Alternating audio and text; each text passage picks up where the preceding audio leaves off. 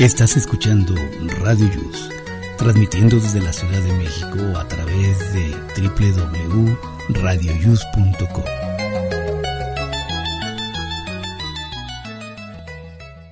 El siguiente programa contiene escenas de conocimiento explícito, con diálogos cargados de curiosidad, que pueden afectar la sensibilidad de personas no acostumbradas a hacerse preguntas sobre el mundo que las rodea. Tamales Marín presenta.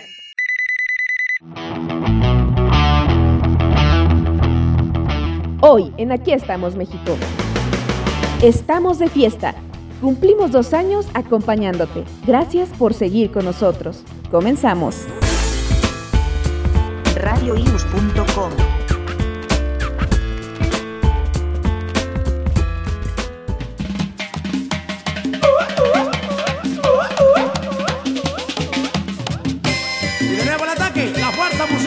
Sinaloa,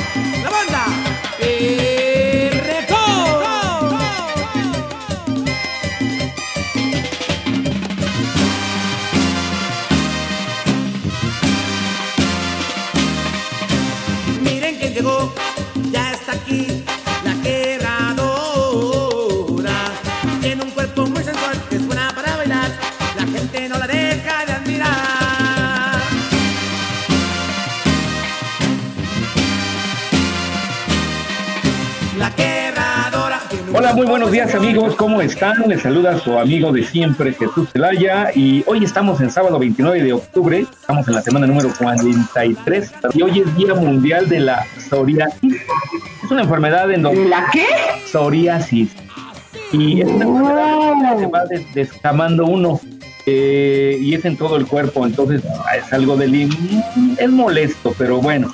También es el Día Mundial del Ictus. El ictus es un trastorno de circulación del cerebro donde se pueden producir hemorragias eh, del cerebro y puede desencadenar en una enfermedad mayor. Y también es el Día Internacional del Gato. eh, así que tienen meninos, pues regálenles eh, whiskas o algo que les guste para que estén contentos. Y el 30 de octubre, o sea, mañana, es el día, o le llaman más bien la Noche del Diablo. Es un día antes a Halloween y se celebra en Estados Unidos y consiste en hacer bromas así medio de índole de paranormal.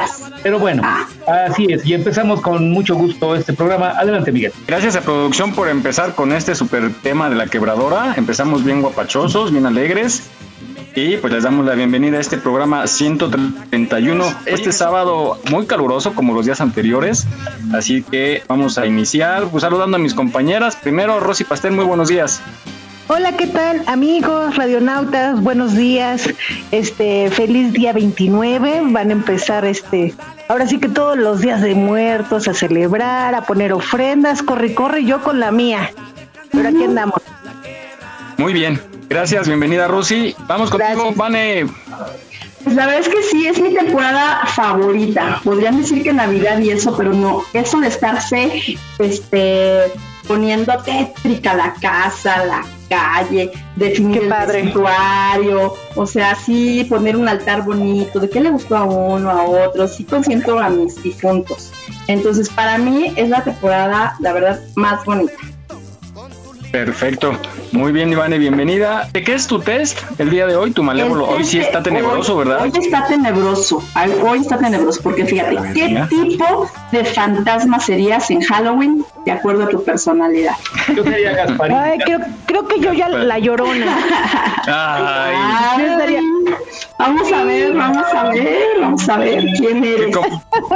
Como Victoria Rufo en Corona de Lágrimas.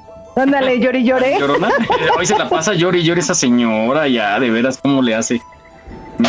No, pero fíjense que la otra vez escuchaba una entrevista que decían que esta Victoria Rojo tiene un sentido del humor negro increíble. Está realmente haciendo fictivo de la risa y de todo lo que hace, ¿no? Dice, pero que es tan buena actriz. que Dice, uno puede estar así, 5, 4, 3, 2, 1, y doblándose de risa, pero ella en su 3, 2, 1 ya está llorando de que se estaba carcajeando dos segundos antes. Así, Ah, pues, una- De una verdad, tiene una habilidad para inmediatamente convertirse en en el drama que es, ¿no? Dije, órale, o sea, muerte como que, y, y las demás dicen, no, lo que nosotros, pues se nos pasa la risa, nos aguantamos, nos preparamos, no, yo ella está, ella seguía carcajeada en 3, 2, y en el 3, 2 ya está llorando. Y dices, órale, qué padre. Sí, súper profesional, a mí sí me hace llorar. Yo saben que soy novelero. Saludamos también a Jimmy, nuestro reportero. Jimmy Neutron. Díaz. ¿Qué tal amigos? Muy buenos días. Pues ya estamos acá pendientes, pendientazos desde la zona del Autódromo Hermanos Rodríguez el día de hoy, ya que este fin de semana es fin de semana de Fórmula 1. Saludos por allá, Vane, Rosy, Jesús, Miguel, muy buenos días a todos. Eh, pues les adelanto, el hoy no circula sabatino, pues es el quinto sábado, únicamente aplica para los vehículos con holograma 2 y para vehículos con placas foráneas. Todos los demás vehículos están exentos el día de hoy, de él hoy no circula. Esténse pendientes, eh, al ratito les traigo más del reporte y pues bienvenidos, buenos días a todos, saludos.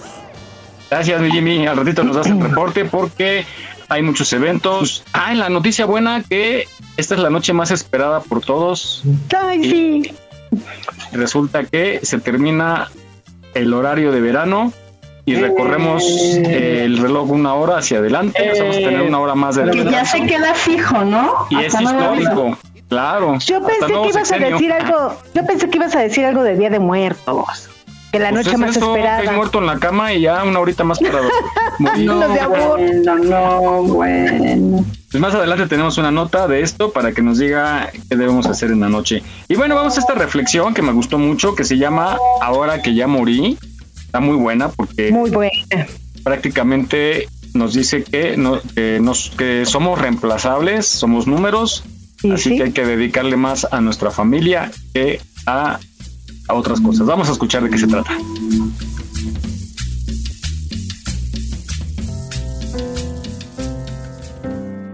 Ahora que ya morí.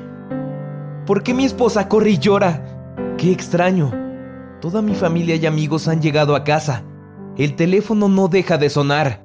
Dicen que morí, pero no. Estoy aquí. ¿Por qué ellos no me ven y no puedo abrazarlos? Oh, ya veo. Están trasladando a alguien en una carroza fúnebre. ¿Cómo? ¿Qué está pasando? Por Dios, no entiendo nada. Soy yo. Yo soy quien está en esa caja. Esto no puede estar pasando. Yo estaba bien. Pasan los días. Mi familia regresa a casa sin mí. Mi esposa llora. Está confundida. No sabe qué hacer sin mí. Mi hijo pequeño pregunta, ¿dónde está papá? Y mi esposa le dice que en el cielo. Mi hija mayor acaba de comprender dolorosamente lo que es la muerte. No deja de llorar. No quiere ir a clases. No se puede concentrar. Tampoco come. Mi perro se paró en la puerta y de ahí no hay quien lo saque. Come, bebe agua y regresa a su puesto de espera. Dios, ¿qué van a hacer sin mí? El pago de la casa tiene que hacerse. La despensa se agota. Los de recibo siguen llegando. Pasa el tiempo. Mi hijo cumple cuatro años y yo no estoy. Él se aferra a su mamá. Se ha vuelto tímido y retraído. No hay una figura paterna para él. Ya papá no está. Es el festival del Día del Padre en la escuela. Mi pequeño está solo y solo observa con sus ojitos llorosos a los otros niños. Mi esposa lo abraza y sin que nuestro hijo se dé cuenta, seca sus lágrimas. Mi hija ya de 11 años casi no habla. A veces su mamá la encuentra llorando. Bajó mucho las notas y no muestra interés por nada. Ya ni siquiera tiene amigas. Ella, mi querida esposa, con toda la carga sobre sus hombros y la responsabilidad de dos hijos pequeños, tiene que sonreír a los niños para darles fortaleza. Ya pasaron siete años y en nuestra casa todo sigue igual. El vacío y la tristeza continúan. Cuánto los extraño. En la empresa donde trabajaba ya nadie me nombra y todo sigue igual sobre la marcha. Aquel proyecto por el que me desvelé tanto tiempo, por el que pasé semanas enteras en el trabajo, por el que dejé de comer tantas veces con mi familia y por el que falté a los festivales de mi hija, es un verdadero éxito. Y mi jefe ya no recuerda ni siquiera mi apellido. ¿Sabes qué dijo el forense? Que morí por estrés. En mi cerebro se reventó una vena por una fuerte tensión que sufrí cuando me llamaron de mi trabajo y me dijeron que de los 10 camiones que solicité, solo llegaron 7. Después de esa llamada, todo acabó. Ahora me doy cuenta que para la empresa que trabajaba, siempre fui solo uno más, completamente reemplazable en cualquier momento, pero que para mi familia era único e irrepetible. Para ellos realmente era importante. Ellos me amaban. Y hoy ya no estoy ahí. Todos necesitamos un trabajo que nos permita cubrir nuestras necesidades, pero por favor, no te entregues a una empresa. Entrégate en cuerpo y alma a tus seres queridos. Abraza a tus hijos. Besa a tu esposa. Dile a tus padres lo importante que son para ti. Llama a tus amigos. No te pierdas los momentos más importantes por vivir esclavizado a un trabajo en donde te ven solo como uno más y en donde a pesar de que hoy te llaman importante, en unos años no recordarán ni tu rostro. Son ellos, tus seres queridos a quien de verdad les harás falta y te echarán de menos cuando ya no estés. Son ellos quienes darían la vida por ti. Y recuerda, el amor no se muestra con dinero, sino con amor, tiempo y detalles.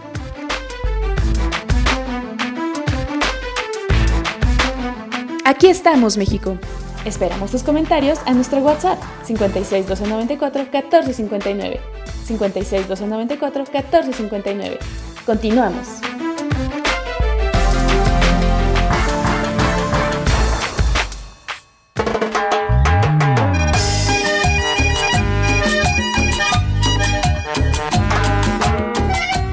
Muy bien, pues esta reflexión, como siempre, Miguel, tocándonos las fibras sensibles de nuestro cucharón. Adelante, Miguel. Así es, muy buena, pues que tiene razón, porque luego cuando uno es joven y entra a una empresa, yo recuerdo que los primeros años que entré ahí a Azteca. Joven como yo. Joven, joven. Es joven, joven, dos veces. Venga, joven. 30. Son dos jóvenes de 30. Yo recuerdo que cuando decían, oigan, pues hay que quedarse a, doblar turno, ah, yo estaba puestísimo, a veces te sí. jornadas, ¿verdad? Ah, pues Vane, Vane fue también víctima de esas jornadas de a veces tres días encerrados, obvio, salías a descansar un par de horas y a bañarte. Ya ves que poníamos nuestros cartoncitos. Oye, poníamos nuestros cartoncitos atrás de las máquinas para poder recuperarnos. Para ¿Cómo, ¿Cómo no supimos de esas salas? Porque a veces teníamos que ir de viaje y salías a las 4 de la mañana de ahí, entonces muchas veces llegábamos en la noche y ahí nos quedábamos, ¿no? Los cartoncitos. Sí, pues no, no nos convenía irnos este, al otro día a la casa, más bien de ahí ya, órale. De por sí terminábamos a la una de la mañana, sí, y sí, un ya, par de horas y regresábamos. No, mejor, mejor te las duermes. Y los casados divorciados por tanto trabajo. Y los ¿Cómo? casados por tanto trabajo. No, fíjate que mi negrito sabroso, ahí. ahí está, ahí está. Ese se lo consiguió. Sí, quién sabe qué no, pasado sí. con el que me iba a casar, pero por lo menos este ya sabía. Que me encontró, sí. que si no me veía estaba ahí atrás de las maquinitas de, de los cartoncitos. Y los cartoncitos. De veras, de verdad. Yo sí me acuerdo que una vez le, le, eché bronca a la de limpieza porque te llevaron mi cartón. Tenías que, era un cartón largo, de, yo creo que de un refrigerador. y los poníamos atrás y hicieron limpieza y que se llevan mi cartón. Yo así casi que en mi cama y mi colchón le digo, ay, era de usted. Le digo, sí, es que eso lo usamos para dormir en la noche.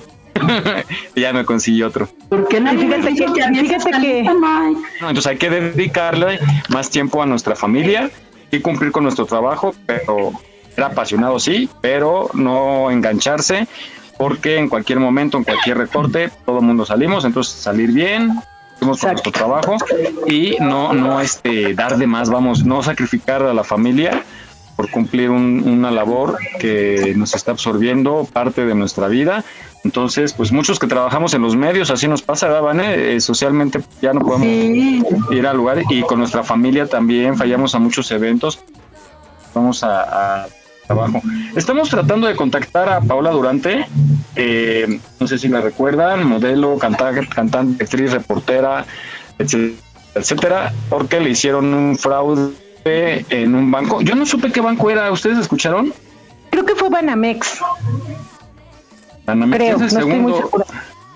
Y hay varios, no sé si también conocen a esta chica influencer que se llama Flor, bueno, se sale como Ah, Flor, Flor, Flor, Flor, Flor Amargo. Lo mismo le pasó, lo mismo, sí. lo mismo le pasó, estaba súper furiosa. Paola también está súper furiosa. Sí. Esperamos eh, encontrarla en, antes de que termine el programa.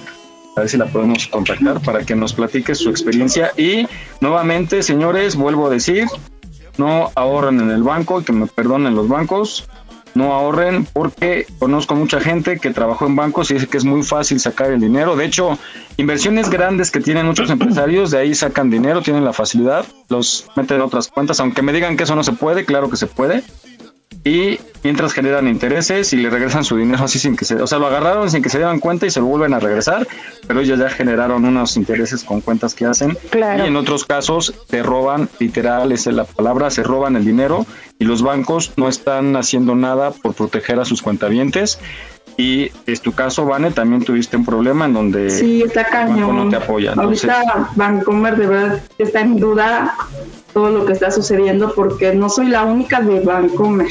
Ahí algo les está fallando. Son todos los bancos, ¿eh? Todos los bancos. Y otros son más vulnerables.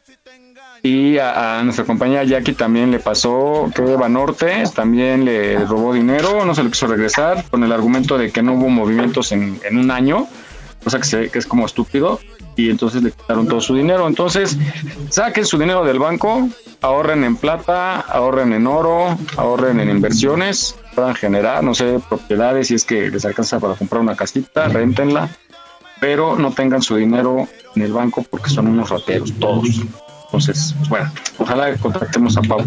Y pues vamos a la siguiente nota. Que hablando de muertos, fíjense que allá en Estados Unidos, en el estado de Arizona, justamente casi 200 personas están esperando congeladas, han de tener mucho frío, están esperando a que la ciencia, pobres, están esperando a que la ciencia avance y pues, vuelva a la vida. Vamos a escuchar de quién se trata.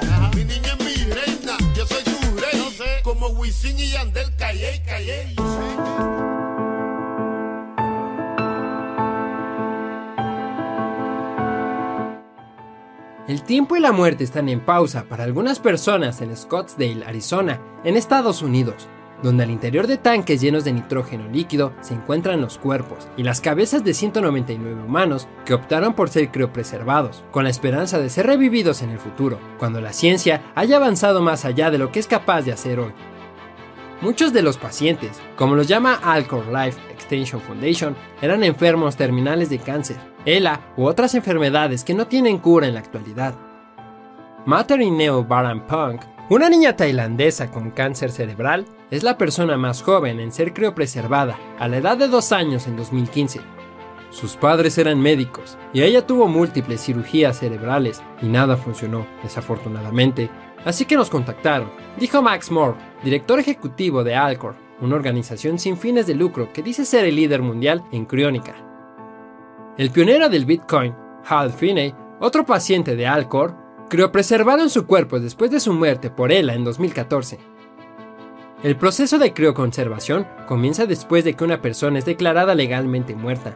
La sangre y otros fluidos se eliminan del cuerpo del paciente y se reemplazan con productos químicos diseñados para evitar la formación de cristales de hielo dañinos.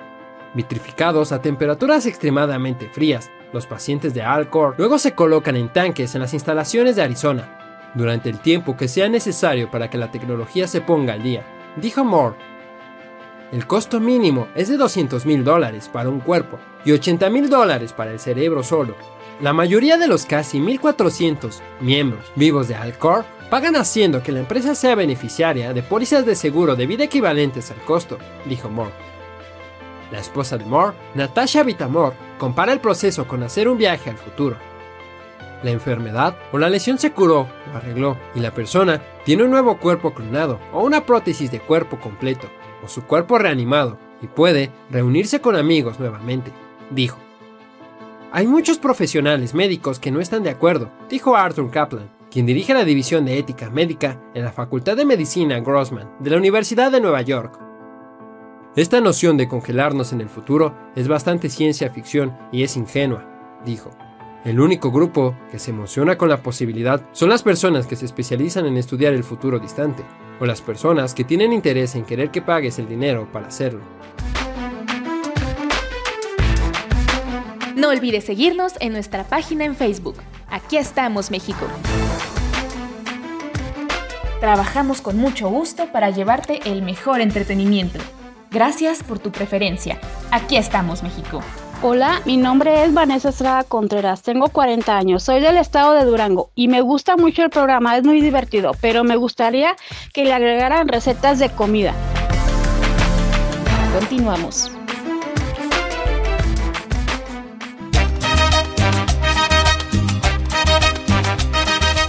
Muy bien, pues ahora ya sabemos que un procedimiento para eh, se llama criogenia.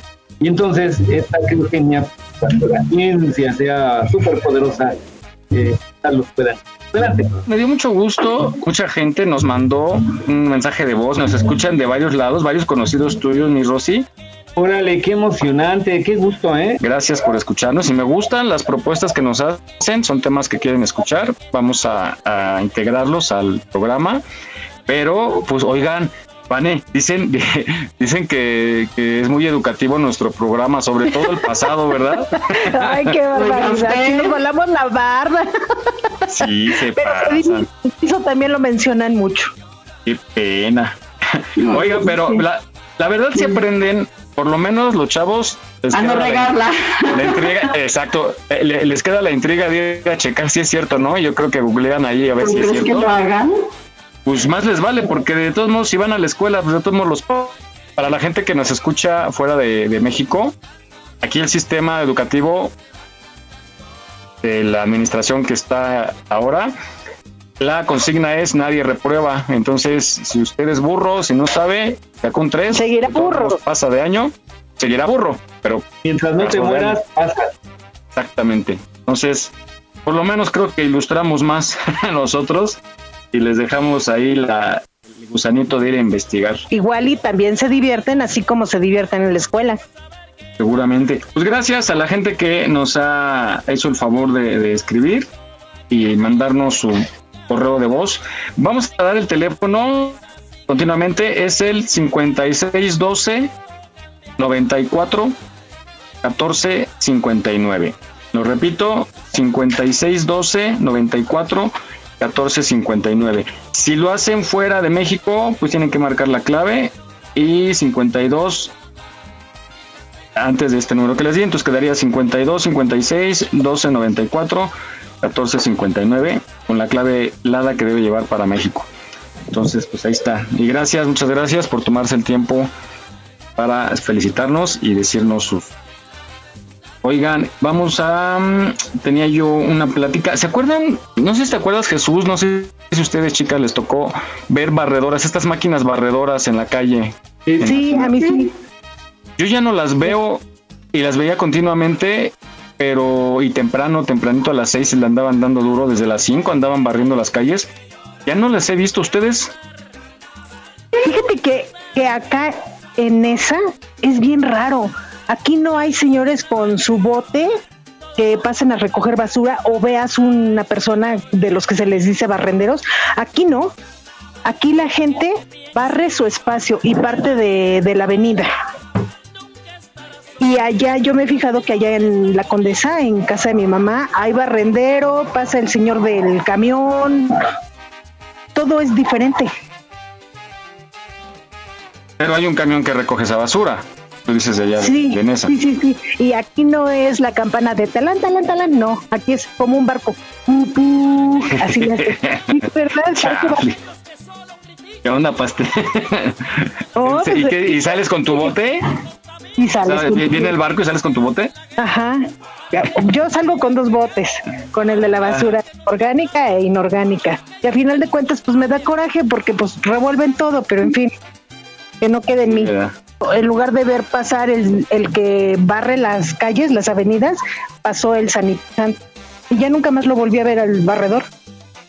El barredor yo creo que quitaron porque decían que se burlaba porque va riendo. Ah, va barriendo. no, está muy tonto. Ay, Así Miguel. que hace, señor, pues va riendo, ¿no? no, bueno, no, está muy tonto mi chiste. Bueno, vamos ahora hablando de Día de Muertos a esta nota que nos dice cómo se originó justamente el Día de Muertos.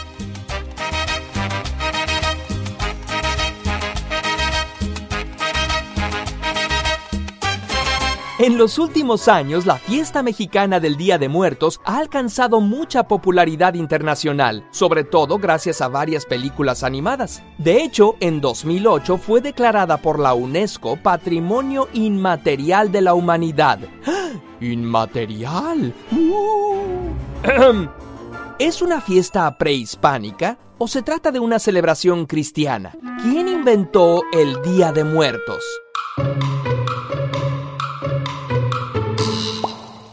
Es cierto que los orígenes del culto a los muertos en la región que hoy llamamos México son anteriores a la llegada de los españoles, pero el Día de Muertos como tal no existía en la cultura mexica. Lo que sí había eran varias fechas en las que se recordaba a los difuntos, una en abril, otra en julio y otra más en octubre. En el México prehispánico, cuando alguien moría, se creía que su espíritu empezaba un viaje de cuatro años hasta llegar al Mictlán, el lugar del descanso final. Entonces, en el aniversario de su muerte, cada año se elaboraba un altar con ofrendas que le ayudarían en su travesía, incluyendo objetos que le pertenecían o comida y bebida que le gustaban al muertito. Un pozolito para mí, por favor.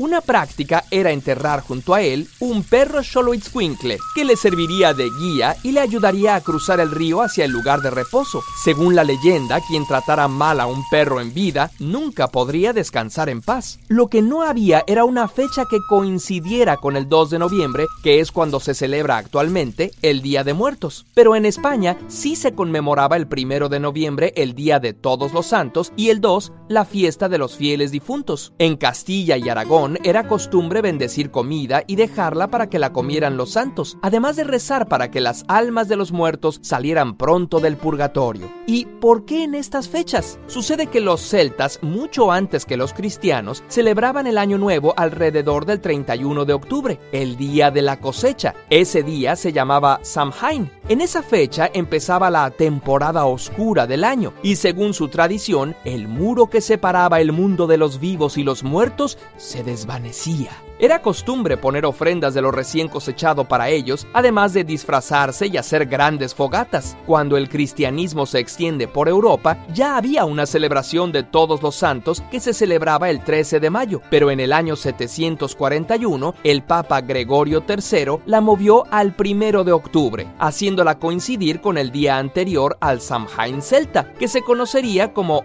Víspera de Todos los Santos. En el mundo anglosajón se conoce como All Hallows Y más tarde como Halloween. Al parecer, esta fecha está relacionada con la festividad romana llamada Feralia, donde se recordaba a los muertos y se les llevaba ofrendas de pan, sal y coronas de flores. Cuando los españoles conquistan Mesoamérica en el siglo XVI, traen consigo la conmemoración de todos los santos y los fieles difuntos. A pesar de intentar imponer la nueva religión y las nuevas costumbres, las antiguas se niegan a morir. Las celebraciones prehispánicas se mezclan con las españolas. A este proceso se le llama sincretismo, que es cuando se fusionan dos creencias distintas. Para el siglo XVIII ya se había establecido la costumbre del Día de Muertos, y en el XIX, exactamente el primero de noviembre de 1821, el Ayuntamiento de la Ciudad de México lo convierte en una fiesta. La gente, después de visitar los templos para orar, se reúne en el Zócalo frente a Catedral a disfrutar de la verbena de todos los santos que se alargaba hasta el día 2. Había puestos de comida y espectáculos. También se conocía como el Paseo de Muertos. Originalmente se acostumbraba enterrar a los muertos en las iglesias, pero en 1833, debido a una epidemia de cólera que asolaba a Europa, se ordenó llevar a los muertos a panteones fuera de la ciudad, incluso en México. Así, las flores que la gente llevaba a las iglesias acababan ahora sobre las tumbas donde se hacían los famosos altares. Y como la caminata era larga, pues también llevaban comida y bebida.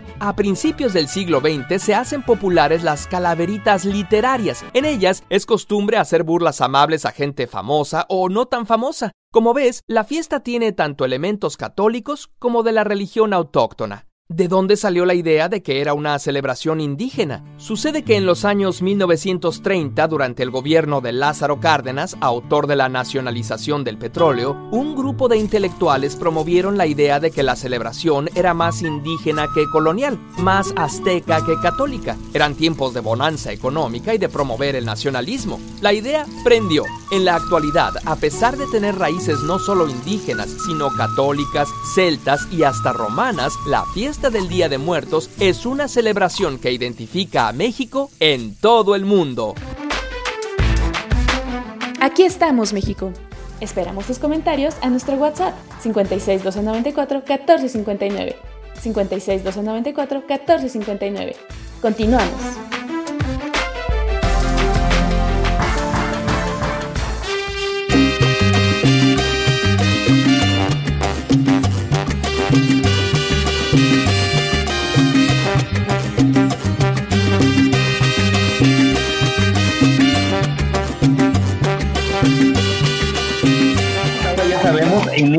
Próximo, próxima semana, pues estamos en un mes dedicado a los difuntos.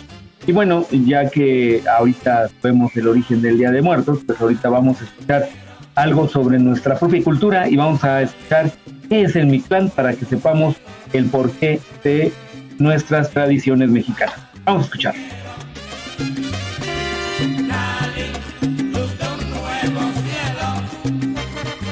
Todas las civilizaciones, sin haberse comunicado entre ellas, tenían en común el comercio, el lenguaje, la espiritualidad y entre muchas otras cosas, un sitio al que sus almas llegarían después de su muerte.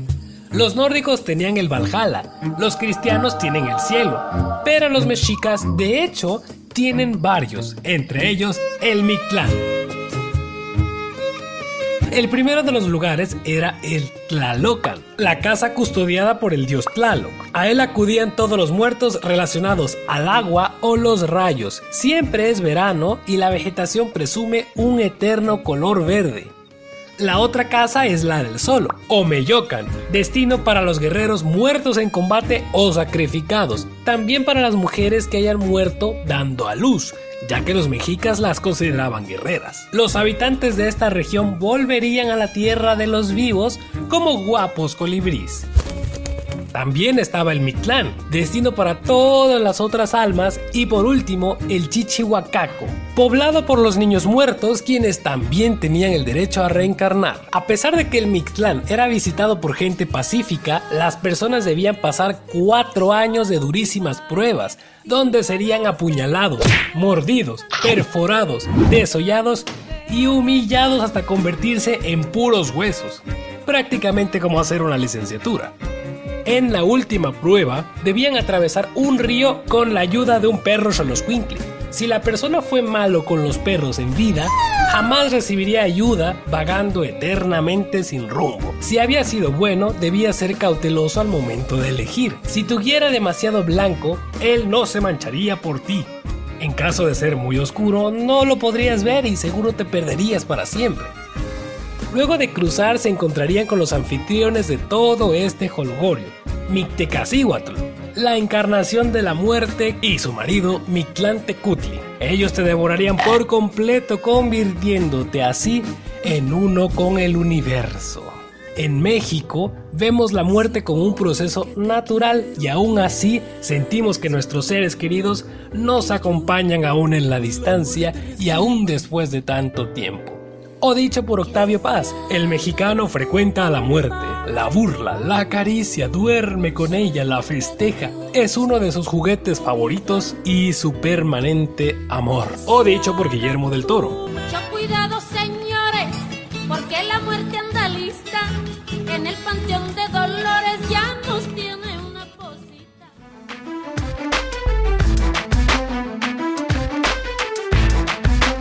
Aquí estamos, México. Esperamos tus comentarios a nuestro WhatsApp 56 294 1459. 56 294 1459.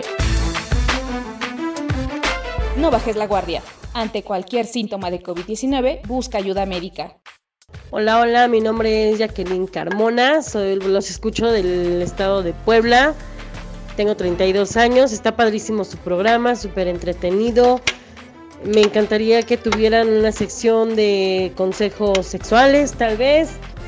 Le mando un saludo a mi hermana, Aide, a mi mamá, a mis hijos, los amo y gracias. Continuamos.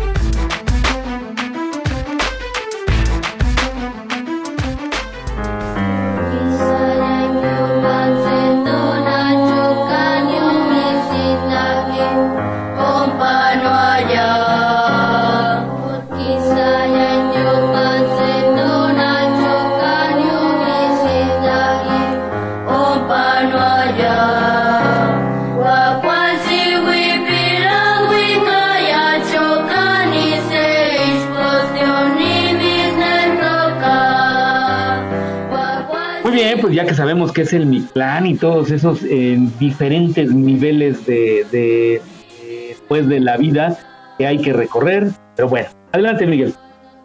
Híjole, ¿qué- ¿cómo, ¿cómo te irá mejor en esa vida, en ese recorrido al Mictlán o en esta que tenemos? Ya no sabemos ni cuál es la buena, la original. Sí, porque pues aquí también se, se sufre, ¿no? Y, y también tienes muchas pruebas, pero bueno, ya después de lo que hemos pasado, somos afortunadísimos de seguir vivos, porque muchos no libraron. Oigan, Oigan, y- el, el pacto, ¿no? Que el primero que se vaya viene a avisarnos. a decirnos sí, cómo está, si realmente, ¿no? ¿Cómo está la cosa? Así es que Y- ya saben también los perritos para que les ayuden a pasar el río. Exactamente, sí, quieran los muchos, a los perritos hay que quererlos, a todos los animalitos.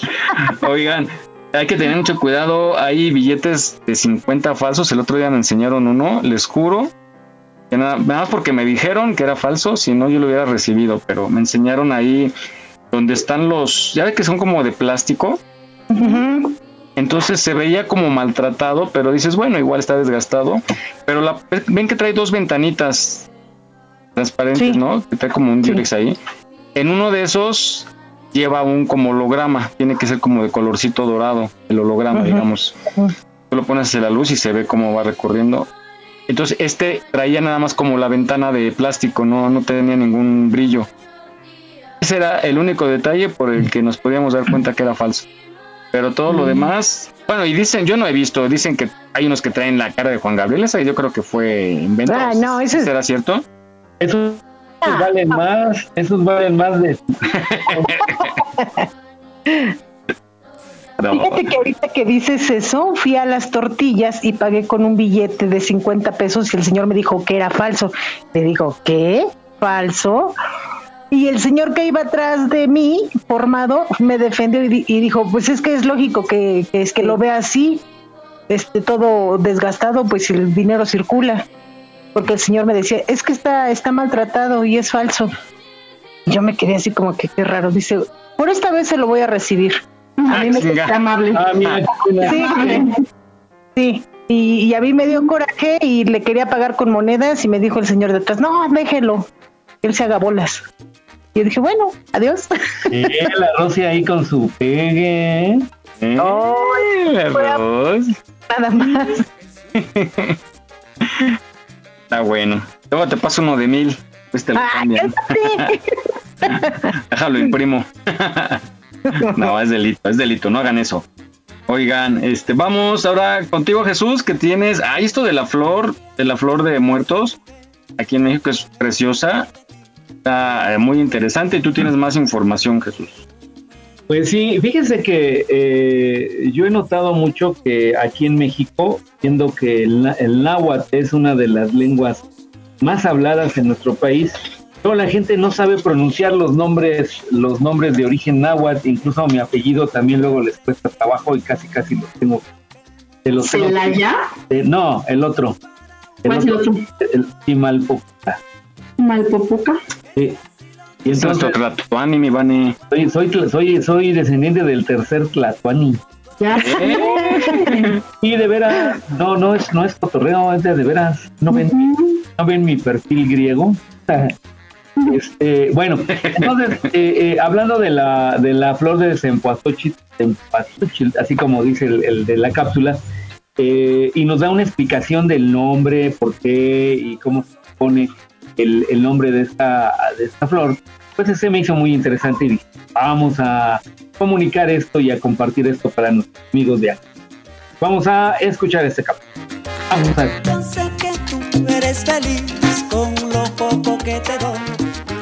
No se dice flor de cempasúchil. Amo. Se dice Sempohualxochitl o Sempoalxochitl, dependiendo de la variante de náhuatl que estemos hablando. Sempohualxochitl, Quichtusneque, la flor de 20, aunque algunos la traducen como 20 flores, en ambos casos refiriéndose a su gran cantidad de pétalos.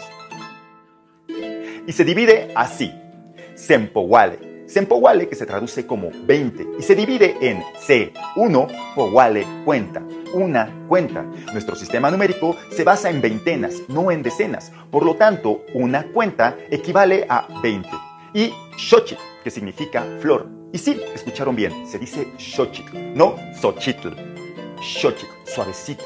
Sempohualxochitl, la flor de una cuenta. O la flor de 20, aunque algunos la llamen 20 flores. Sempohualxochitl. Xictenewa, Sempohualxochitl. Oxepa, Sempohualxochitl. Ahora que ya sabemos qué significa su nombre y cómo realmente se pronuncia, ve por tu Sempohualxochitl mexicana para recibir a nuestros ancestros con su delicioso aroma y su hermoso color. Mexictin, Tiquilnamique, Ahkentehuan, Totlachtulyu.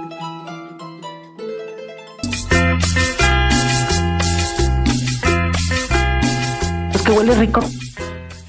Oye, se come, ¿no? Se come. Sí, también. Y hacen test, es de flor de cempasúchil. Ah, sí. Y para el Oye, pero sí se come, ¿no? También. También.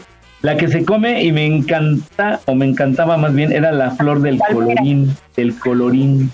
La de la palmera es buenísima y riquísima con huevito. Mm, La del colorín era, era con huevo, pero había que quitarle el pistilo. Exacto. El, amarga, amarga el pistilo. Yo no me acordaba, mi mamá me hacía de ese, de ese, con torta de huevo con carne. Y un día, hace como que 10 años, algo así, yo estaba floreando un colorín y junté mis, mis florecitas y las, las, las cociné, pero no les el pistilo porque había bien. Amargo. Ya investigué y no, hay que bien. Oye, pero ¿qué tal para bajarla, eh? No, yo, yo, de las que recién caen y no se ven maltratadas ni quitadas son de las que yo juntaba en aquel Ah, ya. Pero para bajarla solamente si hay por ahí una bardita o un arbolito, algo para que puedan subir, pues sí es mucho mejor así. Pongan su altarcito eh, o altarzote. El chiste es que recuerden a sus difuntos y que los llevemos en nuestra memoria. Adelante, Miguel. ¿Cómo va la canción, este, Vanessa? Dingiri, dunguru, dingiri, dingo. ¿Cómo va? Ay, ¿de dónde es eso? ¿De, de dónde la sacas esa? Se oye, se oye muy chistosa. ¿Vane? No sé. ¿Cómo no vas Tú a la saber? cantas, tú la cantas. Sí. Sí, cuando vamos a, a tu sección o cuando Dice, decimos una... lingiri, lingiri. Lingiri, ding, sí. Algo así. Ay, no me había percatado de eso. Está Vanessa, Búscala. Prometo. Siempre dices eso. Háblale a producción. ¿A qué esa, esa, esa. Ajá. Pero es una canción. ¿Es un sonidito nada más? un sonidito nada más como de. como de suspenso, de. Oye, bien. Oye. Ah, yo vi un TikTok donde llega el, el, el chavo todo borracho, ¿no? Y la mamá viene enojada y le dice, oye, ¿por qué te vas al baile y, y no llegas a dormir y vienes todo borracho? Y le dice, mamá, es que tú tienes la culpa. ¿Yo que voy a tener la culpa de que te vayas al baile? Claro, tú me enseñaste a bailar. ¿Qué? Te voy a enseñar a bailar. Dice, claro que sí. Y, y le dice, a ver, cántame como cuando estaba chiquito. Y la mamá empieza, lilingo, lilingo, lilingo, lilingo. Y el muchacho empieza a bailar. ¿Ya ves que tú me enseñaste? Así es que la mamá tenía culpa de que el muchacho se fuera de baile. Así me van a decir mis bendiciones. Así. Pero la tuya se escucha muy bonito. Hola. Hola, hola. Bueno, en estos momentos se está conectando Paola Durante, que eh, le agradecemos mucho que se conecte eh, hoy sábado tan temprano. Pao, muy buenos días. Hola, Miguel, buenas, no buenos, buenas noches, buenos días. ¡Salud! Ay, perdónenme, pero ando, ya no sé ni qué vivo, si en la mañana, en la tarde, en la noche. Llevo días sin dormir, o sea, no le pasó nada bien. Oye, Pau, es, es, la verdad es muy lamentable esto que nos hemos enterado porque no solo has sido tú, ya sabes que más gente, tú tuviste contacto con Flor Amargo, también que le pasó, y ya es un descaro, ¿no? Que, cuéntanos rápidamente, ¿qué fue lo que pasó? ¿Cómo te diste cuenta que te robaron, esa es la palabra, te robaron tu dinero? Te soy sincera, no sé qué pasó. O sea, fue tan rápido. Eh, está muy raro todo porque me dijeron que yo había solicitado un préstamo. Yo no, yo no solicité absolutamente nada.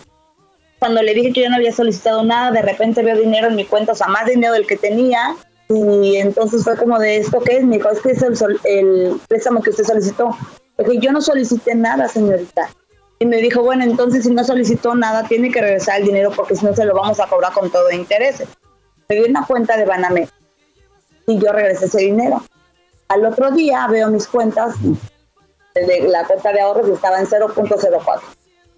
Pero tú cómo lo regresaste? Ellos te depositaron primero. Ellos me depositaron primero. ¿Y Me cómo sabían tu cuenta? No tengo idea. De hecho, acabo de hablar con un chavo en Instagram porque me han escrito, no tienen una idea. Creo que nunca había tenido tantos seguidores en mi vida.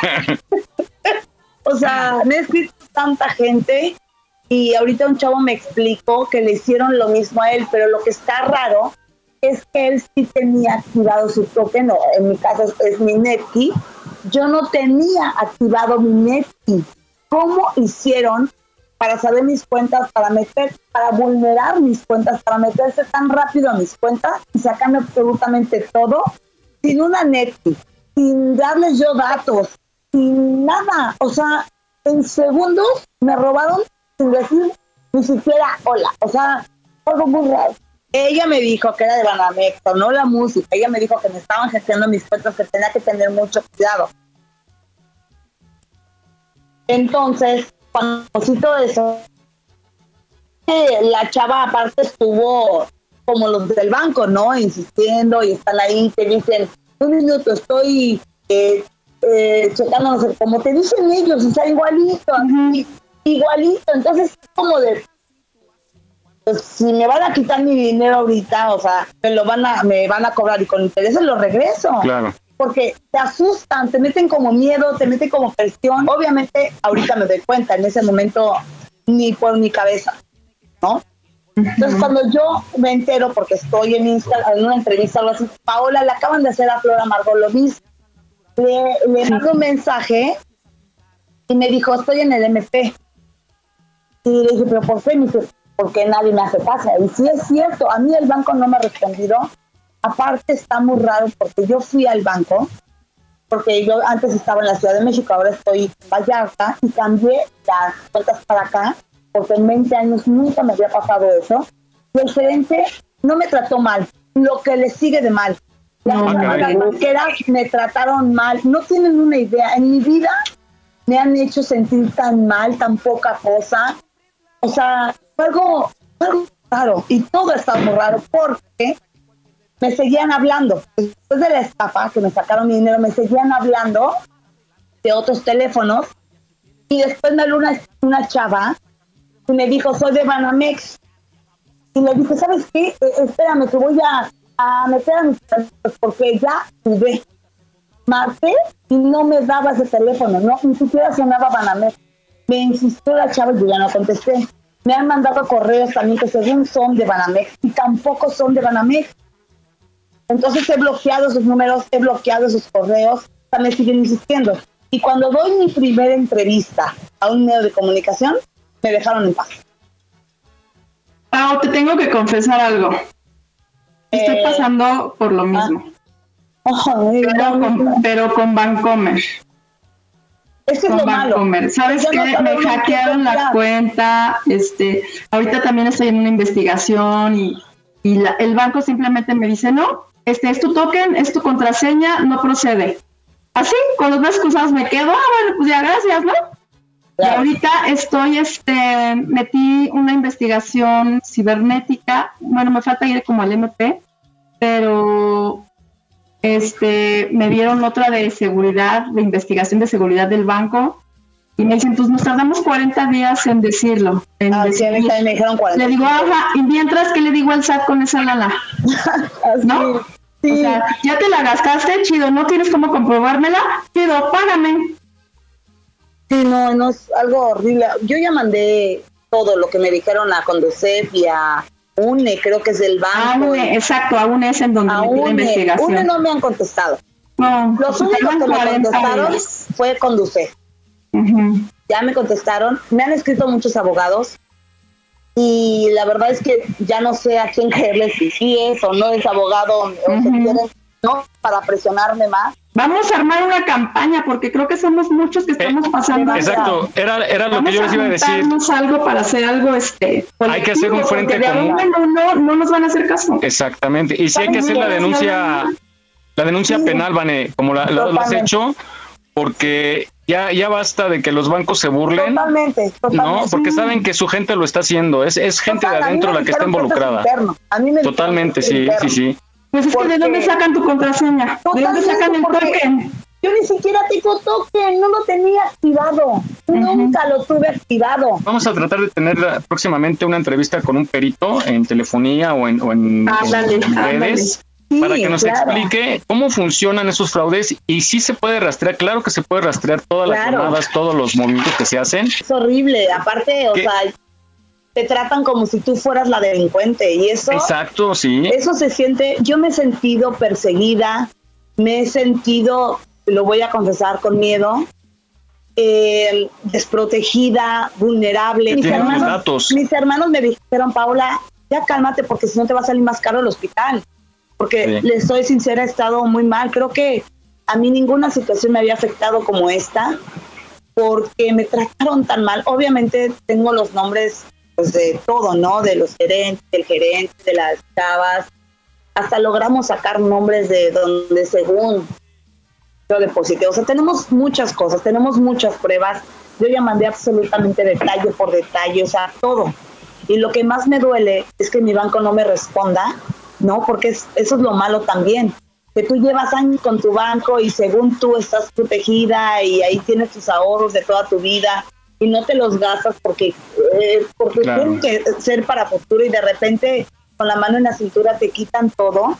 Y es como de, ¿y ahora? No, ¿y ahora qué hago? O sea, ¿a quién acudo? Mucha gente me, o sea, una chava ayer me escribió, de verdad, o sea, me escribió cosas muy fuertes, o sea, de que se quería quitar la vida, de que le habían metido un fraude muy fuerte, que ella ya estaba trabajando para pagarle al banco cuando era su dinero. O sea, hay cosas muy fuertes y hay cosas muy tristes y a mí me está costando más trabajo porque hay mucha gente que me escribe y que yo no sé ni, ni siquiera qué decirles, solo les digo que tengan fe y que, que confíen, ¿no? Obviamente no en el banco, sino que confíen en Dios, que confíen en ellas, que confíen en la justicia, que me cuesta trabajo decirlo.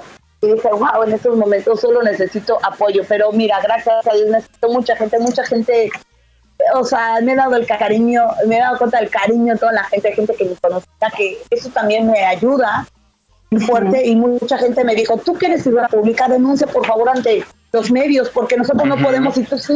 Yo siempre la recomendación es no ahorre en el banco, saque su dinero. Es más, a partir de mañana vaya y saque su dinero del banco, porque hasta que no tengamos una banca confiable, que realmente confíe en, en lo que le dice la gente. Ni modo que tú te la pases pensando, ¿cómo defraudo al banco? Ah, le voy a decir que me hicieron fraude, Exacto. ¿no? Y me voy a pasar todos mis días Cuando de tú lo que quieres es tranquilidad para tu banco, para decir, "Aquí- estoy depositando el dinero, este, estás seguro, ¿no? O sea, buscas tu paz, tu tranquilidad. Totalmente. Te vas a meter en un lío de esto, claro. A mí me escribió un futbolista de, exfutbolista del América. También me dijo que le había pasado lo mismo, que nos uniéramos, que hiciéramos campaña. ¿Ya ves? O sea, me ha, me ha escrito mucha gente que yo dije, "Ay, es que no sé qué hacer. La verdad es que yo ni siquiera quería estar en los medios. Ya naciste sea, con eso, La mi verdad es que es algo muy raro, ¿no? Por algo tal vez eh, me pasó a mí, tal vez para hacer una campaña, tal vez para llegar a, a millones de personas, a poder ayudar a personas, porque de verdad la gente la está pasando mal. O sea, está muy fuerte este tema. No, no soy Nesvane, no soy yo, son millones de personas, claro. millones de personas. O sea, todos los días recibo eh, en el Instagram, en Facebook, o sea, millones. Y es, es algo muy fuerte porque de por sí el mundo está difícil y la gente ya está pasando mal por este tema, porque es como de, entonces, ¿qué ahora, ahora qué hago? Una amiga me dijo que lo tenía un amigo en su casa y también le robaron en su casa. Le digo, entonces, entonces qué? Entonces, ¿qué? O sea, ¿qué hace uno? Díganme. Porque aparte ya no saben ni a quién acudir, ni en quién confiar. O sea, yo me he vuelto súper desconfiada. Claro. Oye, lo que sí, tú no tendrías por qué estar haciendo ni la investigación ni nada. No, es lo que me estar dijeron. esperando a Eso no funcionarios tengo del banco hablándote. Que lo tiene que hacer el banco, que el banco, Claro. quiere- porque yo lo dije en la entrevista, quiero que el banco se meta a mis llamadas, que se meta a ver todo lo que me hicieron, que vulneraron mis cuentas. Que no tengo Netki porque les voy a decir una cosa. Ahora ya no me puedo meter a mis cuentas porque dice, active su Netki. Ah, después de 20 años, ¿cómo? O sea, está muy raro. Obviamente cuando pasó todo esto que me di cuenta, yo fui al banco, le dije al gerente que me habían sacado todo mi dinero. Cuando yo soy priority, que según te tienen que atender en la UNE, que te tienen que atender rapidísimo, me dijo, sí, ahorita, ahorita, ahorita, y me atendieron en dos horas. Dos Ah, bueno. Horas. Fue muy raro. Bueno. Nunca me había pasado. Dos horas. Ya después de que me atienden, obviamente yo ya estaba, ya me dolía el pecho, ya estaba llorando, yo ya estaba mal. Mis hermanos me decían, Paola, por favor, dinos dónde estás. No podía ni siquiera hablar. Entonces, cuando según ellos me comunican automático para, para contar todo lo que me pasó, yo no podía ni hablar. Entonces, pues conté de lo que me acordaba en ese momento. En ese momento no te acuerdas ni siquiera cómo te llamas, y el impacto tan fuerte que es ver tus cuentas Claro. en cero. Entonces, me comunicaron con tres, imagínense. Era el primero, no, es que no le podemos ayudar. Yo, ¿cómo? Me acaban de robar mis ahorros, estoy hablando a Priority, ¿cómo que no me pueden ayudar? No, señorita, es que yo no me encargo de eso. Yo, ¿cómo? Pase a la siguiente ventanilla. Está hablando de recepción, ¿no? Pase a la Sí, siguiente ventanilla. soy, la- soy el de vigilancia, señor. Ah, sí, el segundo, el tercero. Bueno, total, hasta el gerente tiró mi bolsa, no sé cómo, y me dijo, levante sus cosas. No, de Caray. verdad, no fue algo, no saben todo lo que pasó ese día, de verdad fueron cosas que yo ni me la creo. Entonces, cuando hice la denuncia, a los tres días me llega del banco, este, sí, en 45 días le decimos este, a qué se debieron estos depósitos y yo, ¿cómo? Y ya, así, no me han respondido nada de las cartas que yo mandé, con las pruebas que yo mandé, no me han respondido absolutamente nada. Híjole, pues qué, lamentable. Lo que sí también, Pau, trata de, de llevar todo en orden. Recuérdalo paso a paso. Nombres es bien importante, instancias, números. Porque Capturas de haces la- pantalla. La, sí, Sí, todo lo que lo tengas, tengo, tengo eh, este- eh, todo, todo, tengo todo. cualquier detallito que te acuerdes puede ser muy importante para, para agilizar la investigación. Evidentemente, pues eh, es muy claro que te, que te lo hicieron, ¿no? Entonces, pues eh, te deseamos mucha suerte. Aquí tienes el espacio para que quieres comunicar más adelante algo, cómo vas. Con todo gusto, Claro. aquí te damos la voz siempre. Y pues qué lamentable que tengamos que escucharnos por esta noticia, ¿no? Que, que tú deberías de estar ahorita disfrutando de tus proyectos, de tu trabajo, y sin embargo te está quitando la tranquilidad. No te dejes, ya no aceptes llamadas de desconocidos, guíate por lo que tu abogado, tú vas a representar a mucha gente seguramente. Y como me dice la gente, creo que en estos momentos todos estamos para apoyarnos. Ya dejemos de atacarnos, ya dejemos de ser personas egoístas. Creo que en estos momentos todos estamos para apoyarnos en decir, o sea, de verdad estoy impactada del cariño de la gente, todo lo que me han escrito, todo lo que me han ayudado. Y creo que ahorita estamos para eso, ¿no? Porque de verdad, de verdad es algo, yo creo que me entiende, es algo horrible, no puedes dormir, es algo que nunca me imaginé, la verdad, es algo muy No, y tienes la impotencia, toda esa te Sí, escucha bien enojada. exacto, es impotencia. Este, y lo que sí, no sueltes nada de dinero, Pau, porque te vayan a sorprender ahí No que para agilizar, no nada. Pídele al banco. Que me van a depositar para el avión. O sea, a mí de... Ay. Qué bueno que sonríes, Lo Pau. bueno es que no Bueno, después de todo. pues sí. que se resuelva pronto y sí Gracias. tenos al tanto. Y si no, pues a ver qué hacemos, le echamos un montón, empezamos a publicar en más lados. Empezamos a armar la vaquita porque somos muchos los que nos quedamos en cero. Por favor. Ay, totalmente. Páguenme mi boleto de avión acá a México, por favor. Oigan, qué chistoso, ¿eh? Ahora, ahora con esto y hablando con ustedes me hacen recordar tantas cosas. Los amo mucho, Vane, mi- Los amo mucho, de verdad. Gracias. No, como mi. Nunca, nunca, nunca te nos olvidas y todo lo que pasamos. Ahora sí que las buenas y las malas estuvimos ahí. En Y el- las hablábamos del estrés, hablábamos justo del estrés, Pau, que, que había, que hay en producción, ¿no? Y cuando estábamos, que tú estabas para allá y para acá, que te perdiste mucho, muchas etapas de tu hija, justo por darle duro al trabajo, ¿no? Porque como profesional, pues siempre estuvo el trabajo ahí al pie de cañón y pues cuántas veces tenías que estar desde temprano, llegabas muy tarde a tu casa, tu hija no te veía, entonces hablábamos de eso, ¿no? De que hay que disfrutar la vida, no dar de más, Totalmente, dar lo totalmente. necesario. Así ¿no? es. Y nunca lloré, ¿verdad, Vané? Ay, sí, sí, eras llora. de los pañuelos faciales. Era la que... Pero esos, esos pañuelos deberían de llevar tu imagen en la caja. Siempre se los regalé porque, con mucho cariño porque yo decía, va, va a sufrir, va a sufrir.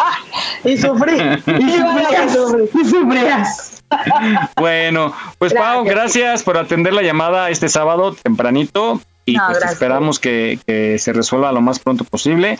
Gracias. Trabajo te va a llegar mucho porque siempre estás Primero Dios. eso y te Amén. llegan muchos, muchos, muchos. Y, y un día nos vemos, que ya estés más tranquilita, hacemos una comida, nos vemos todos los del equipo, Wow, estaría muy padre. contigo. Nos vamos a Vallarta, ya tenemos, allá tenemos una corresponsal. Sí, ah, exacto, exacto, la Ahí está Mary, sí, Mary anda allá en Vallarta. Iba a salir, pero no se ha conectado. Cualquier Ajá. cosa, pues luego te conectamos para que se apoyen ahí. Ay, claro, claro. Claro que sí, de verdad, muchas gracias. Bueno, Vane, te amo. Que tengas buen día, mi Pau. resuelva tu caso también. Besos, Miguel. Cuídense mucho. Cuídense. Bye. Bye. Pues ahí está, lamentable lo que han hecho y los desgraciados banqueros no le dan respuestas. Y nadie. hace Y, y todos los nada. bancos, y nadie hace nada. Pero sí, no hay que quedarse callados, hay que ir a la instancia legal y, y si no, a Fíjese los que a mí me falta ir al MP, pero yo creo que sí me voy a lanzar al MP. Me falta el MP, Hazlo, pero sí. hazlo, hazlo, documenta, porque ¿sabes qué pasa? Que luego eso hace que el banco con, con más elementos diga, bueno, ¿y por qué no denunció? Ajá, Y- Exacto, dejó pasar tiempo. Ajá. Correcto. Entonces, eh, mu- muy, importante lo que decía Rosy, hacer capturas de pantalla. Vamos con Jaime Rivas y el reporte de la ciudad. Adelante, Jimmy. Buenos días nuevamente a todos, pues ya estamos aquí pendientes, pues el día de hoy amanecimos con 14 grados en la temperatura mínima, se espera una máxima de 24 grados para el día de hoy, vamos a tener lluvias por la tarde, por la noche para que lo tomen en cuenta, Eh, el hoy no circula sabatino como ya lo había comentado, pues únicamente aplica para los vehículos con holograma 2 y los vehículos con placas foráneas. Todos los demás vehículos se encuentran exentos. Vehículos eh, eléctricos, híbridos, holograma 0, doble 0, vehículos de emergencia y vehículos de servicios funerarios, así como las motocicletas. Eh, hay que evitar la zona de reforma ya que tenemos ahí algunas marchas y concentraciones programadas para el día de hoy, algunos cortes a la circulación. Asimismo, pues aquí la zona del autódromo, eh, pues va a estar un poco complicada la circulación, ya que hoy, hoy tenemos carreras de calificación, entonces va a haber algunos cortes a la circulación en las inmediaciones de, de lo que es el autódromo, lo que es eh, viaducto, eh, Río Churubusco, para que lo tomen en consideración, si no es necesario que circulen por esta zona, pues eh, evitarlo. Asimismo, pues este fin de semana pues es, es puente vacacional, entonces si van a salir eh, de paseo, revisen sus vehículos, eviten conducir bajo los influjos del alcohol o de algún estupefaciente, eh, respeten los límites de velocidad, abróchense el cinturón para que tengan un excelente regreso a sus casas. Asimismo, pues les comento que todavía se encuentra la exposición de los mexicráneos sobre el paseo de la reforma para que puedan eh, pasar a, visitarlos. Eh, tenemos también una exposición de la flor de cempasúchil en esta zona. Hay cosas interesantes para que puedan realizar actividades con su familia. Es lo que tenemos hasta ahorita, Miguel. Seguimos pendientes aquí en esta zona. Muy buenos días a todos nuevamente y pues seguimos en el programa Aquí estamos México.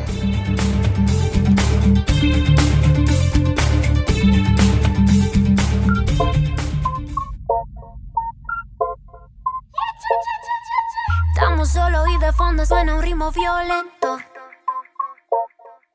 Mi cuerpo se va moviendo y tú te pones contento. Hace unas horas no te conocía, era de noche y ahora de día. Yo que decía que no bebería y sigo aquí contigo todavía. No sé qué pasó el sábado, pero comenzó el viernes y aquí seguimos bailando. Este party dura 24/7, no sé qué Gracias por pasó. escucharnos y nos vamos ahora con los altares. ¿Ustedes qué, qué pedirían que les pongan en su altar cuando ya no estén aquí? Ay, a mí que ¿Qué me creen que les van a poner?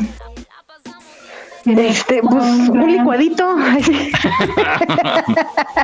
no, yo sí un café. Un café, un buen café que huela rico. Ok. Un No, café. ¿tú ¿sabes qué? Unos chiles rellenos, pero ricos, así, en, en hogada, bonito, sabroso.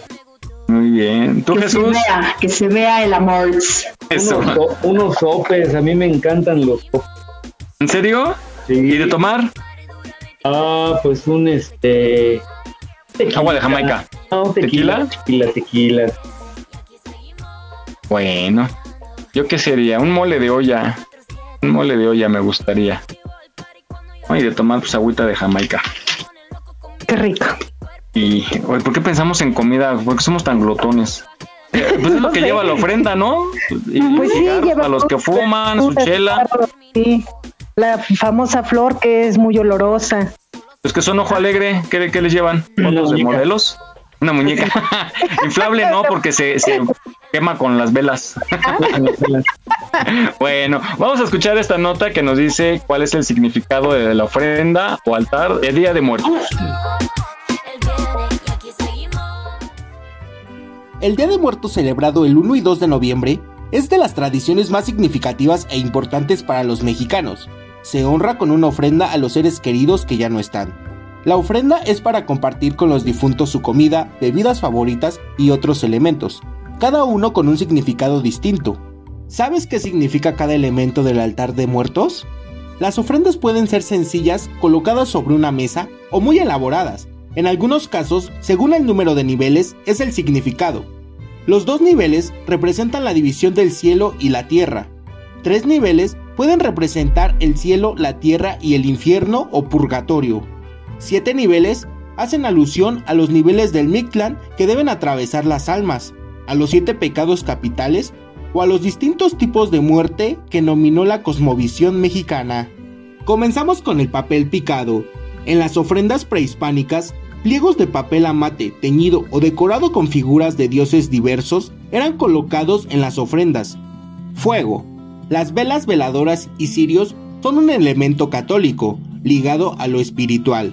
En la ofrenda alumbran el camino a los muertos y de alguna forma los invocan. El camino de sal o pétalos de cempasúchil guía a los muertos hacia la casa y hasta la ofrenda.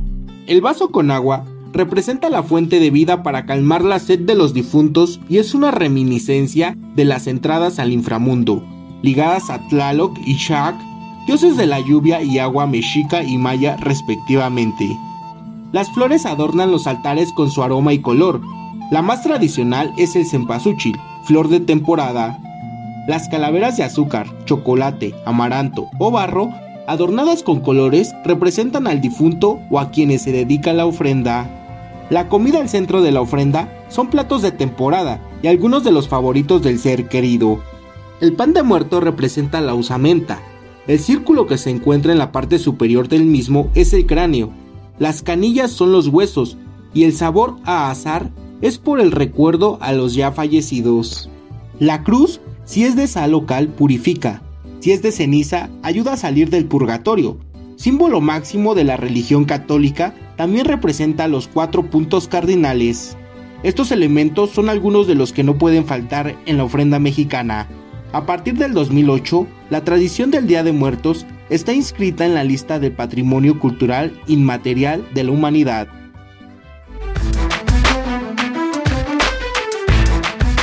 Gracias a ti por ser parte de este programa.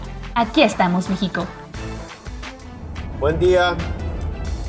Las mañanas me las hacen divertidas gracias a su contenido. Tienen un contenido muy amplio que muchas veces nos educa y otras nos divierte. Eh, Yo soy Rubén Salgado de San José, California. Saludos a todos. Continuamos.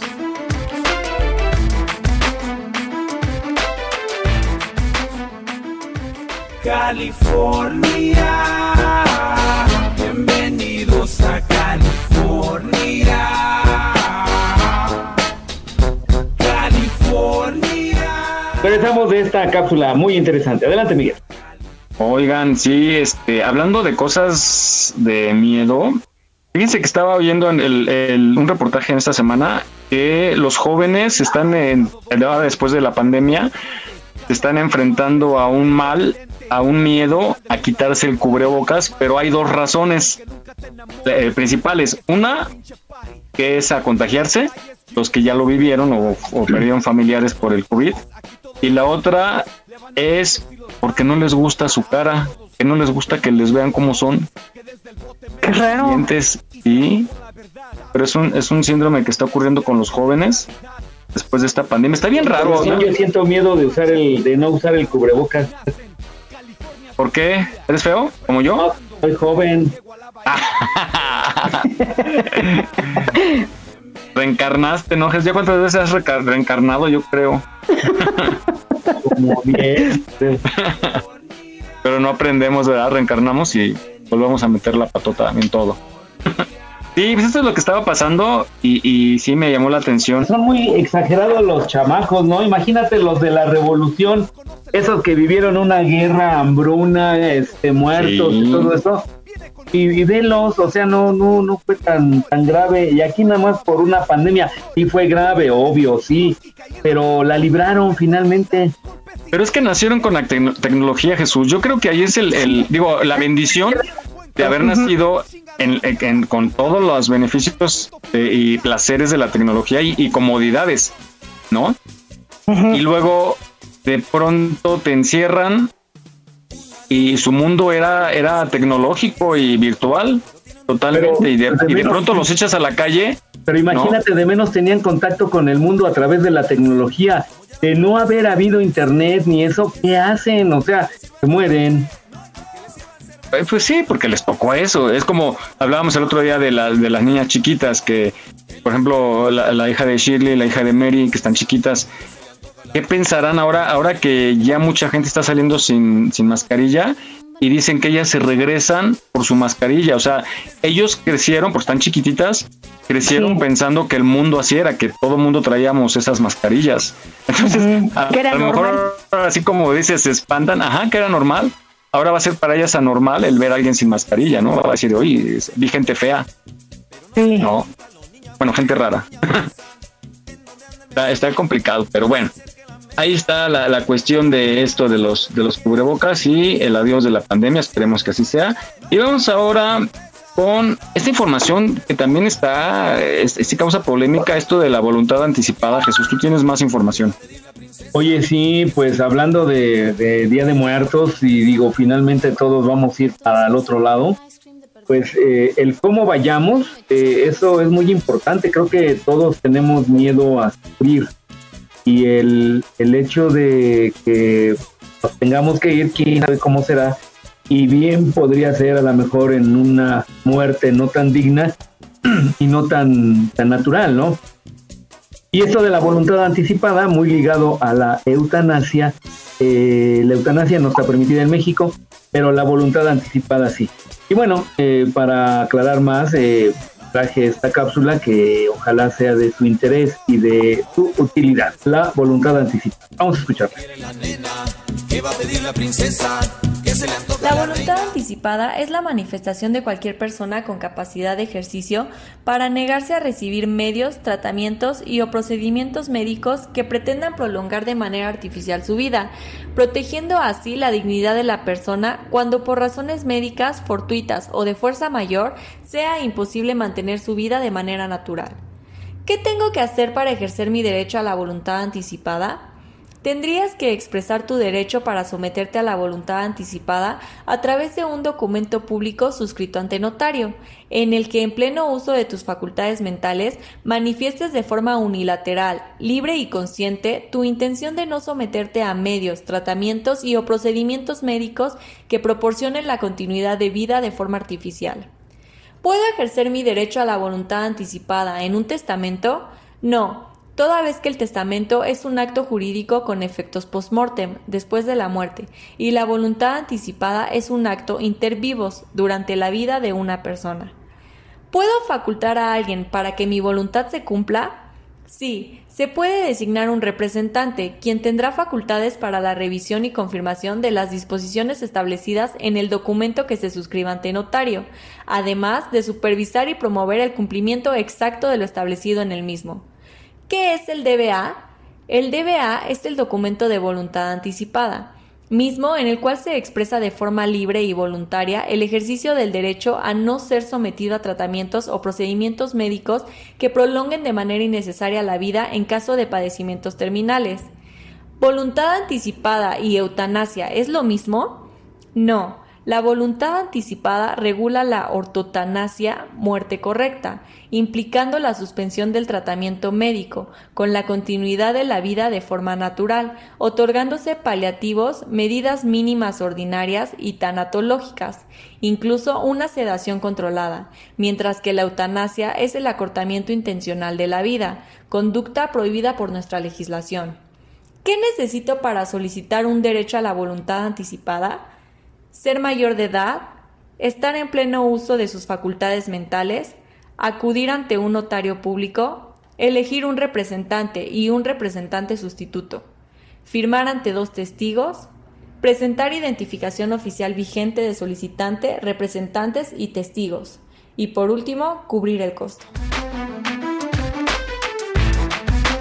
No olvides seguirnos en nuestra página en Facebook. Aquí estamos, México. Trabajamos con mucho gusto para llevarte el mejor entretenimiento.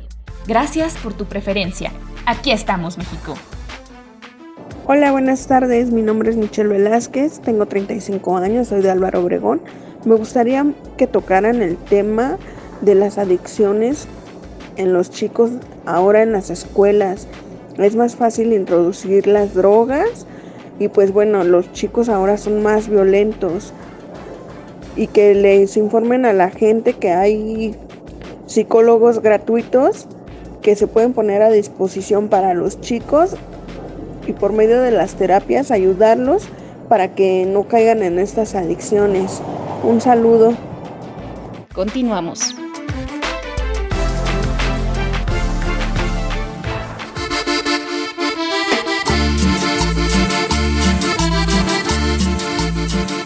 Ya que sabemos un poquito más cerca de la voluntad anticipada, pues sería bueno que la eh, tuvieran presente para en algún caso necesario. Desgraciadamente todos nos vamos a morir, ¿eh? es decir, nadie se ha salvado de salir vivo de este mundo. Así es que más vale, así como hacer el testamento, también es importante tomar en cuenta esto de la voluntad anticipada. Adelante, Miguel. Híjole, qué difícil, qué difícil eh, hacer esa elección, pero pues bueno, son opciones que por algo se están dando y pues ya cada quien será la elección de cada quien. Lo, lo ideal, lo bonito sería que un día duermas y te quedes en ese sueño profundo y ya no despiertes, ¿no? Creo que es la, Que no muerte que creo que, ajá, que deseamos la mayoría, que así Claro. sea y, y que no sea de otra manera violenta. La muerte, de, la muerte de los justos le llaman. Ah, pero pues bueno, para saber, para escogerla, ¿no? Que ojalá pudiéramos escoger. No sabemos luego qué escoger, ¿verdad, Vané? Sí, eso te iba a decir, pero tú no sabes lo que es Te pasas, te pasas. Pues sí te creemos de ti, ¿eh? Ay, cálmate, mi Rosy. Échame aquella, ya sabes a quién. bueno, vamos a unas imágenes, eh, más bien al- a, un audio, una, una pieza que nos habla de las imágenes escalofriantes. Ya ven que va el carrito de Google Maps, que va recorriendo toda la República. Narra un video, pero pues bueno, no- nos lo está explicando. Vamos a, a ver de qué se trata y, y a ver si les da mello. Mello. esa cumbia sabrosa que se ha hecho muy popular.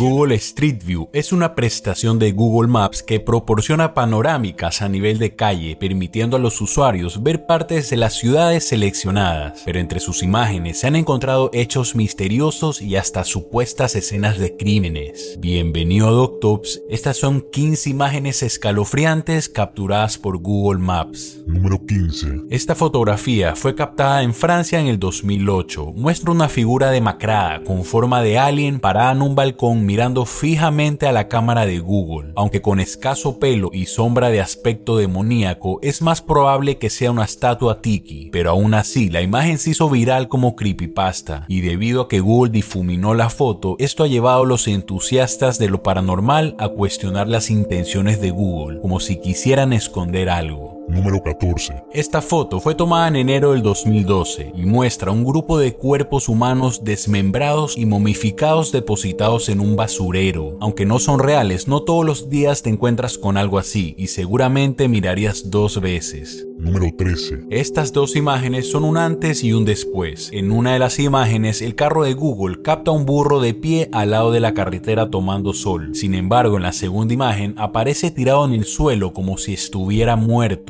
Los que vieron la imagen cuestionaron a Google porque se especulaba que el carro de Google lo había atropellado. Poco tiempo después, Google aclaró el rumor y señaló que en realidad las fotos fueron tomadas al revés. Primero, el burro estaba tomando un buen baño de tierra y luego se apartó cuando el coche de Google pasó de largo. Número 12. Ahora, esta imagen es un poco fuerte, no encontré mucha información al respecto. Es una vaca herida y deshidratada arrastrándose por la calle. Lo más probable es que algún salvaje le haya hecho algo y esté dando sus últimos respiros. Número 11. Triángulo en medio del desierto. El satélite de Google capturó esta imagen en un desierto de Arizona en Estados Unidos. Parece ser una carretera sin salida, considerando que se encuentra en medio de la nada, nos haría pensar que algo raro está ocurriendo ahí, pero según lo que investigué, se utilizó como auxiliar de aviones durante la Segunda Guerra Mundial, o eso es lo que quieren que pensemos. Número 10. El carro de Google capturó esta imagen en New Baltimore, en Nueva York. Toda la ciudad está embrujada de un aspecto similar. Es o bien el portal al infierno o Google Street View ha subido algunos archivos muy dañados. Número 9. Esta imagen desató pánico en los medios cuando un usuario de Reddit la descubrió. Parecen ser un grupo de personas arrastrando un cadáver dejando marcas de sangre en el camino. El supuesto crimen fue llevado a cabo en un muelle en Holanda y la policía fue notificada horas después de que la imagen fuese publicada. Cuando investigaron los detalles de la foto, resultó ser una estela o un charco de agua arrastrada en la madera por un perro mojado que estaba acompañado por dos personas. Número 8. Esta foto parece ser un error bastante siniestro de Google Street View o es la prueba de que los aliens existen. Como pueden ver, las piernas parecen más a las de un velociraptor. La imagen fue capturada en la pirámide de Kukulcán en México.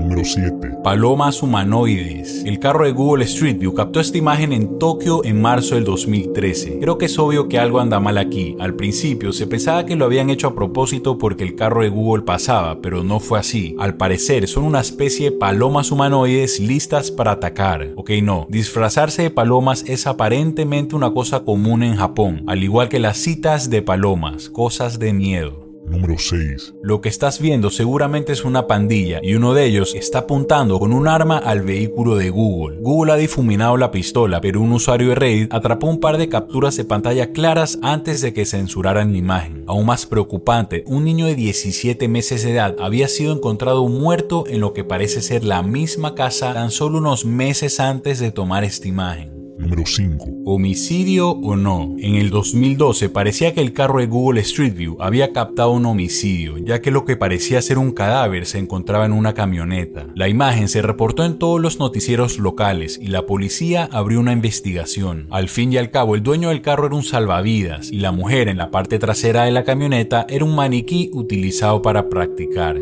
Número 4. Lo que estás viendo parece ser un asesinato a plena luz del día en Edinburgh, Escocia. Podemos ver un joven con un hacha y un cuerpo un anciano aparentemente muerto. Minutos después, una persona llamó a la policía y cuando llegaron a la escena del crimen, para su sorpresa encontraron al anciano y al joven trabajando en un garaje. Resulta que todo fue una broma muy bien elaborada, planificada en cuestión de segundos cuando ellos vieron el carro de Google Maps acercándose. Número 3. Pandilla enmascarada. La postura amenazante de este grupo de personas llamó la atención en la web. Bandidos de la carretera o bromistas inocentes. Número 2. Un usuario anónimo en un mensaje paranormal insiste que esto es una imagen de un ángel que regresa al cielo. Fue capturada por Google en una carretera en Suiza. Muchos religiosos están convencidos de que sí se trata de un ángel, pero otros piensan que es probablemente solo un problema técnico en Google Maps. Pero quién sabe. Número 1. ¿El escape perfecto o no? Esta imagen fue captada en el 2008 y podemos ver a alguien tratando de escapar a través de la ventana utilizando el antiguo método de amarrar numerosas sábanas. ¿De quién o qué trataba de escapar?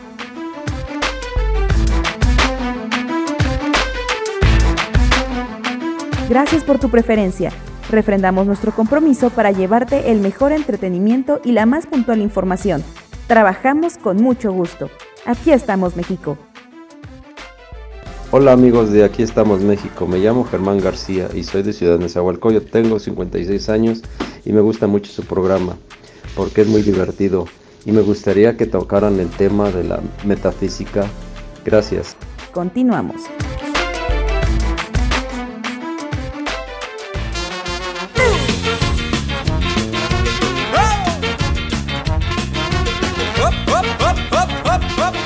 Oye, sí da miedo, ¿eh? Esto que acabo de escuchar es para dar miedo. Adelante. Y, y si lo vieran, pues más mello te da. Así que qué cosas tan impresionantes, que muchas se ven ya hasta después que están checando los, los videos, checan eh, las fotos y las imágenes y ya lo empiezan a publicar. Bueno, esto es lo que pasa en las calles de la República Mexicana. ¿Ustedes alguna vez han tartamudeado? Y Sí, yo creo que sí. ¿En, en qué, en qué situaciones? Cuando estamos nerviosos. Cuando iba yo en la secundaria y le llegué a una... A las chavas, ¿verdad? Sí, sí, sí. Es cuando se queda uno mudo. ¿A poco sí, de verdad? Claro, repitiendo. Yo con la innombrable, por eso es innombrable, porque no puedo decir ni su nombre. Me quedo tartamudo. Ah, No, ahí te quedas, das- te pasmas. Ahí te haces gangoso, tartamudo, mudo. Fíjate que a veces es, yo, yo me acuerdo que teníamos un compañero, hay diferentes, los vamos a escuchar en la pieza, pero teníamos un compañero que creo que cuando le entraba como el estrés, hablaba bien, cuando hablaba tranquilo, hablaba bien, fluido y todo. Pero de pronto si llegaba corriendo y decía, ay, ¿qué es? Ay, ay, ay, ay, ay, ah", y se queda, y, y te desesperabas, ¿no? Así tenía como que dar un zape para que dijera la palabra. No, sí era desesperante porque veías que sufría y ya lo decía y fluido dos, tres palabras y otra vez se trababa en la otra, pero era como cuando se alteraba, ¿sabes? Porque estabas platicando bien, tranquilito y todo, y, de repente, y te acostumbras, ¿no? Pero cuando ibas a la tienda o algo y, y pedía algo y de repente queda así, tú como que sientes feo, pena, como quererle ayudar, ¿no? A, a terminar la frase. Ah, no, sabes. No, sabes. El chiste, el chiste del tartamudo, que llega un tartamudo a una tienda y le pregunta al que está atendiendo y le y no le entiende nada y así pasa y va con otro, otro, otro y dice, ay, pues háblenle al tartamudo. Él, él seguramente le va a entender y ya lo llaman y le y ya hablan, "Oh, oh, oh", y se contesta y ya le pregunta al el, el dueño, oye, ¿qué quería? Y "Oh, oh, oh", le vuelve a decir lo mismo y no le entienden.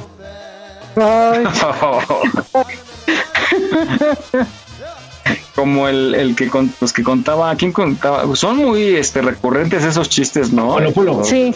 No, Polo y el eh, otro, el Jojo Jorge el- Falcón. No, no, no, el, Sí. ¿cómo se llama?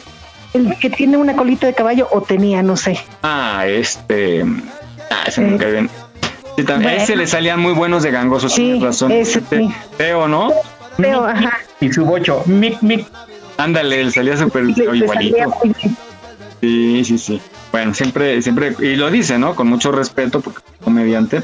Claro. Mucho respeto. Vamos a escuchar este acerca de este tratamiento, bueno, porque es las causas y tratamiento de la De la tartamudez. tartamudez. Venga de ahí. A las tres ríos. La tartamudez, denominada científicamente disfemia, es un trastorno de la fluidez del habla, que va a afectar al ritmo, a la melodía, a la articulación del lenguaje y también en ocasiones puede ocasionar contracciones faciales musculares o, o de otras partes del cuerpo. Existe la tartamudez o disfemia clónica que consiste en la repetición de sílabas.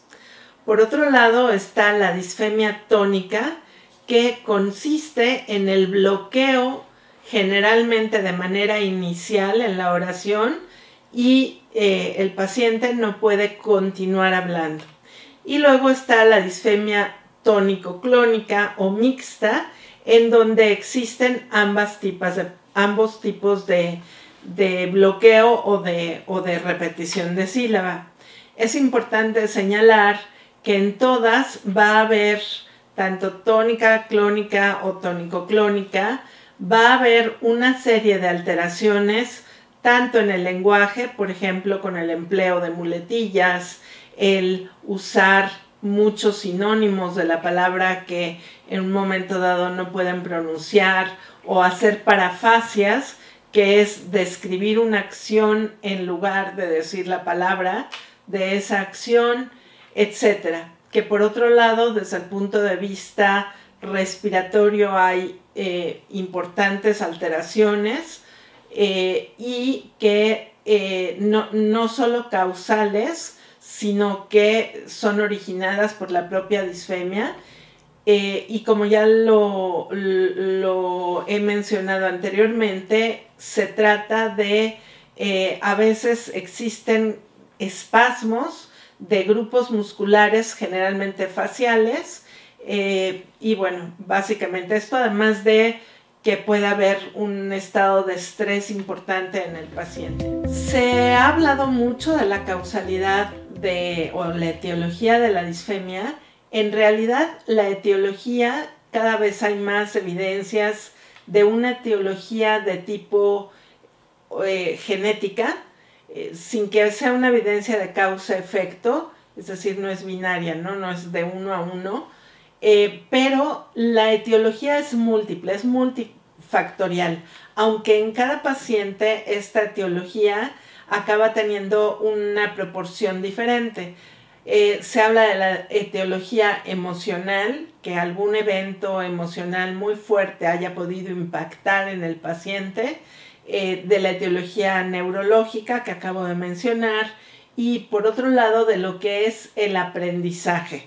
El aprendizaje cuando hay un hermano, por ejemplo, menor o mayor que le quita la palabra o alguno de los progenitores también tartamudea o eh, en la escuela les hablan muy rápido o los programas de televisión que ven tienen una traducción eh, de otros idiomas demasiado rápida y entonces ahí puede haber un, un aprendizaje de una disritmia, es decir, una alteración en el ritmo. En primer instancia yo recomendaría que el tratamiento comience con directamente atacar la disritmia, porque el propio éxito en, lograr que, que el ritmo sea mejor anima al paciente a no necesitar otro tipo de tratamiento. Cuando se diagnostica que el evento más importante o la causa más importante sea de origen emocional, simultáneamente se debe tener también un apoyo psicoterapéutico. Y cuando el factor neurológico eh, comprobado lógicamente a través de estudios neurofisiológicos sea el más relevante, pues será ese también otro de los tratamientos que vamos a requerir con apoyo farmacológico. Anteriormente se, se utilizaba eh, cortar las sílabas y sigue funcionando ese método. Eh, en la actualidad es todo lo contrario, es unir sílabas y luego eh, trabajar mucho con la respiración. Los tratamientos actuales duran no más de cuatro meses. Aquí estamos, México. Esperamos tus comentarios a nuestro WhatsApp 56 294 1459. 56 294 1459. Ante cualquier síntoma de COVID-19, busca ayuda médica. Continuamos.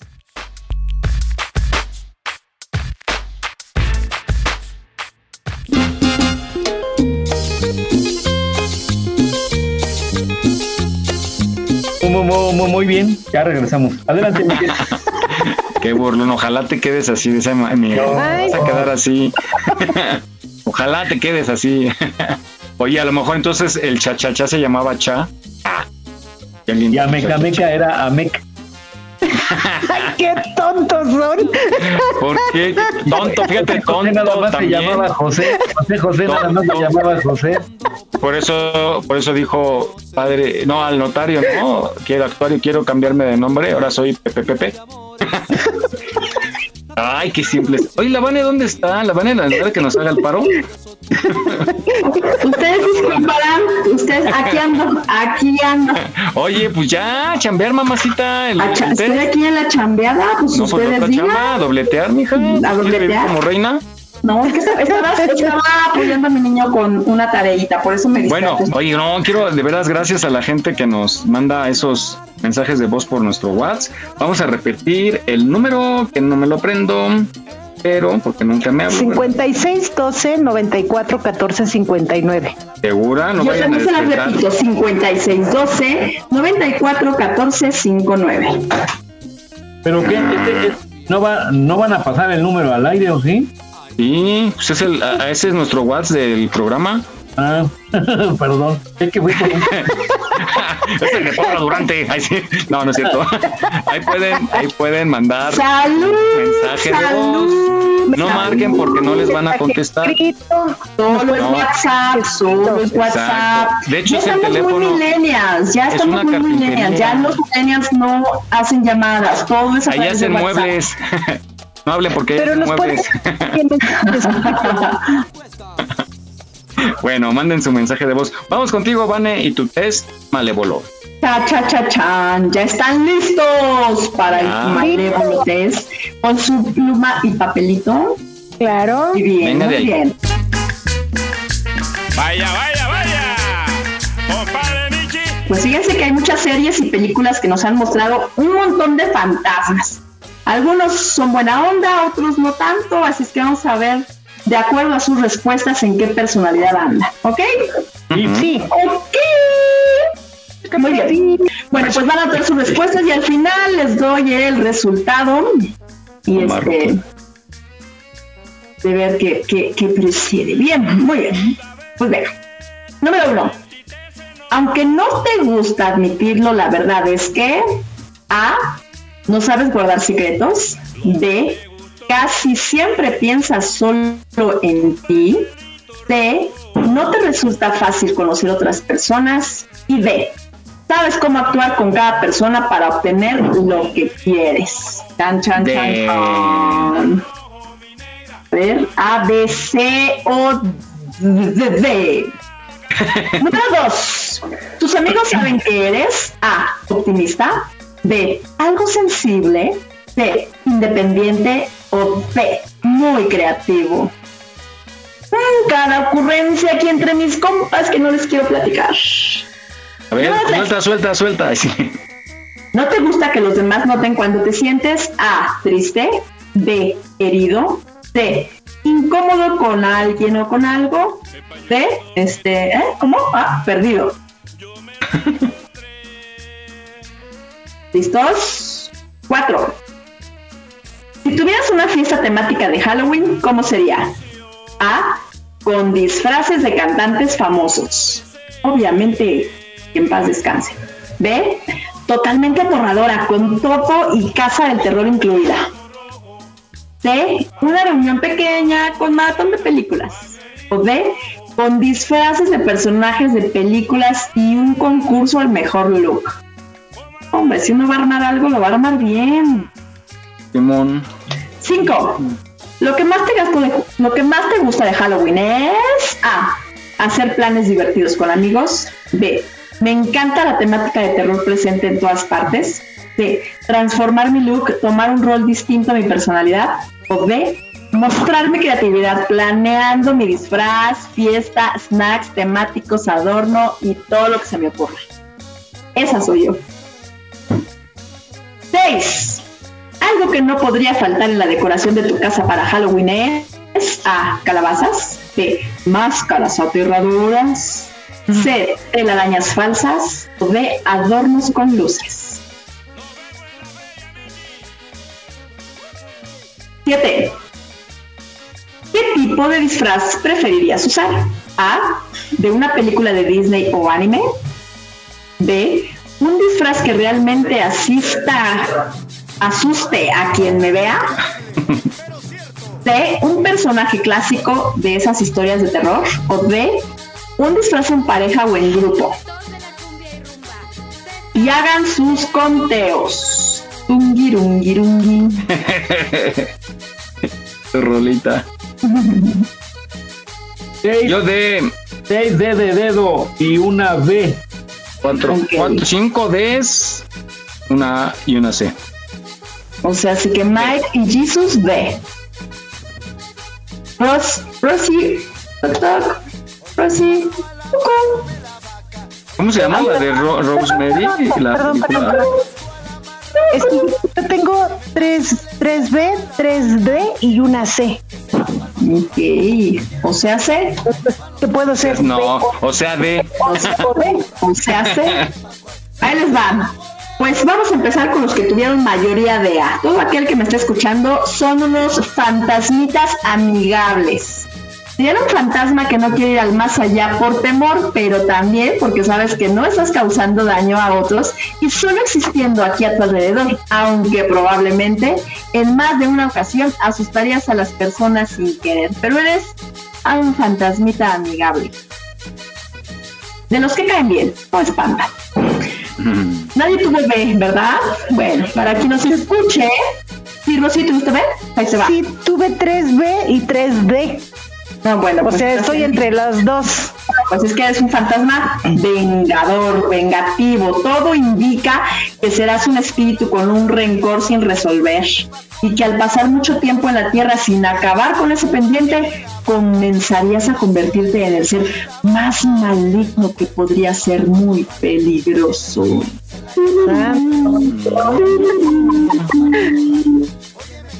Mayoría de sé que ninguno de ustedes fueron, pero seguramente alguien que nos escucha. Y son unos fantasmas solitarios. Serías un fantasma como los que vemos en las películas ocultos en librerías, casas encantadas y esos lugares. Pero sería un espacio donde no hay muchas personas, porque eso pues no te haría sentir tan tranquilo. Evitarías estar en contacto con otros espíritus y con las personas incluso que no pueden ver. O sea, se- si ya pasaste desapercibido en vida, ahora resulta que también en el más allá, no manches. Hay que hacer la diferencia. Y para todos mis compañeritos que tuvieron el D, son unos fantasmas visionarios, emprendedores. Sus respuestas dicen que serías un fantasma que ha encontrado la manera de permanecer entre los vivos y tener nuevas funciones. Tal vez serías la conexión entre las personas y los muertos, o podrías incluso crear una organización para ayudar a otros fantasmas a cruzar y descansar en paz. O sea, como ven, el altruismo no los deja ni siquiera en el más allá. Y hasta aquí mi reporte, queridísimo Muy compañerísimo. bien. Muy bien, ahora sí me fue bien.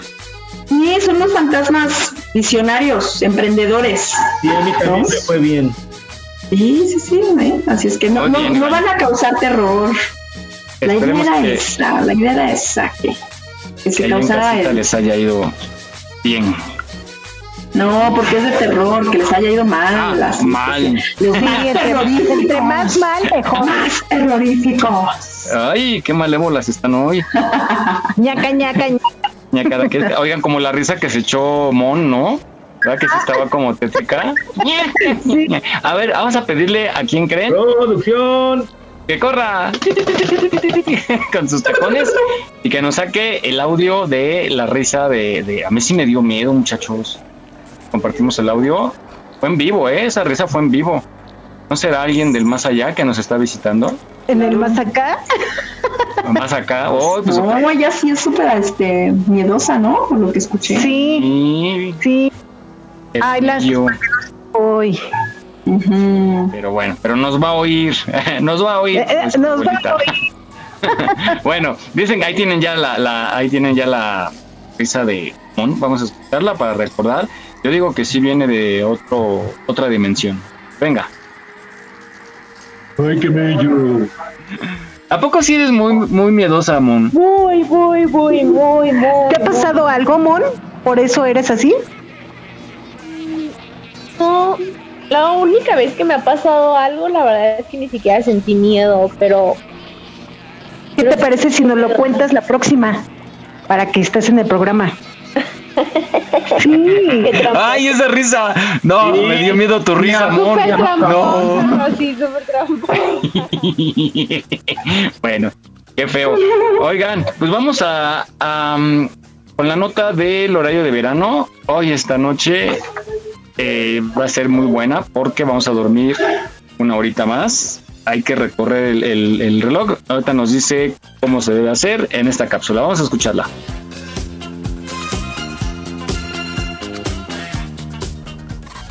El horario de verano llegó a su fin en México después de 26 años y un largo debate sobre el ahorro de energía y el daño provocado a la salud de los habitantes por ajustar una hora el reloj dos veces al año. ¿Por qué se acabó el horario de verano? El presidente Andrés Manuel López Obrador envió la iniciativa para eliminar el horario de verano después de presentar dos estudios realizados por la Secretaría de Energía y de Salud. Fue el pasado 5 de julio cuando los titulares de cada dependencia dijeron lo siguiente. ¿Por qué eliminar el horario de verano? Hay varios puntos. Primero hay un rechazo popular, hay una inconformidad permanente en la sociedad desde 1996, cuando se instaló este horario. Ah, hay más de 40 iniciativas de ley presentadas desde el 2001 en contra del horario de verano por diferentes fracciones parlamentarias. El ahorro de energía es muy bajo respecto al consumo total y no hay impacto en el gasto familiar. Los adultos necesitamos de 3 a 7 días para adaptarnos al cambio de hora y la población infantil requiere más tiempo. La falta de sincronización con el medio ambiente altera nuestro orden temporal interno y causa problemas físicos y mentales como podemos ver en la siguiente. En el sistema nervioso eh, se pueden presentar somnolencia, irritabilidad, dificultad en la atención, la concentración y la memoria. Aumenta la secreción de jugo gástrico, lo que trae con- en consecuencia que el ape- apetito disminuya en el día y aumente en la noche. En lo psicoemocional, además la depresión, las ideas suicidas se aumentan en algunas épocas del año y en algunos horarios y latitudes más que en otros. Lo recomendable es volver al horario estándar, que es cuando la hora del reloj solar coincide con la hora del reloj social. ¿Y ahora qué pasará? Lo primero será volver al horario de invierno, y eso ocurrirá el próximo 31 de octubre. Para ello, la mayoría de los mexicanos deberán retrasar una hora el reloj desde el sábado 29 de octubre. Lo segundo y más importante, el primer domingo de abril del próximo año ya no entrará en vigor el horario de verano por primera vez en 26 años, y no será necesario adelantar el reloj una hora.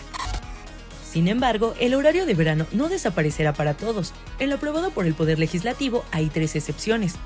Quintana Roo y Sonora, que mantienen sus horarios debido a motivos turísticos y económicos. 33 municipios de la franja fronteriza del norte, por la profunda integración laboral, social, cultural y económica que existe con Estados Unidos. ¿Cuándo inició en México? El presidente Ernesto Cedillo aprobó por decreto el horario de verano en 1996, con el objetivo de ahorrar energía. No olvides seguirnos en nuestra página en Facebook. Aquí estamos, México. Si tu ciudad cuenta con alerta sísmica, recuerda que puedes tener hasta 60 segundos para ubicarte en un lugar seguro. No bajemos la guardia. Continuamos.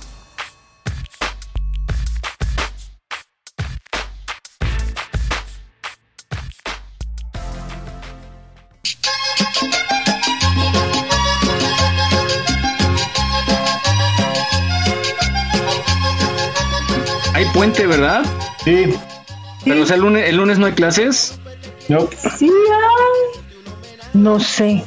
Algunos no irán, seguramente. Si unos se fueron desde ayer de paseo, ayer viernes, regresan hasta el jueves. Mis hijos sí tienen clase. Por cierto, El no, lunes. les- no se les ofrece nada de San Diego. Mm, ay, sí, necesito hacerme derrotista.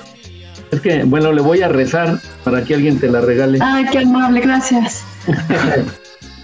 Oigan, entonces, eh, tienen clases el lunes, Vane, y lunes y martes y miércoles no van. Sí, el miércoles es cuando no van, nada más, en, bueno, en mi escuela, acá en la escuela con los chamacos. O sea, el día primero sí van. Sí, entonces el que no van. Mm, no, pues así.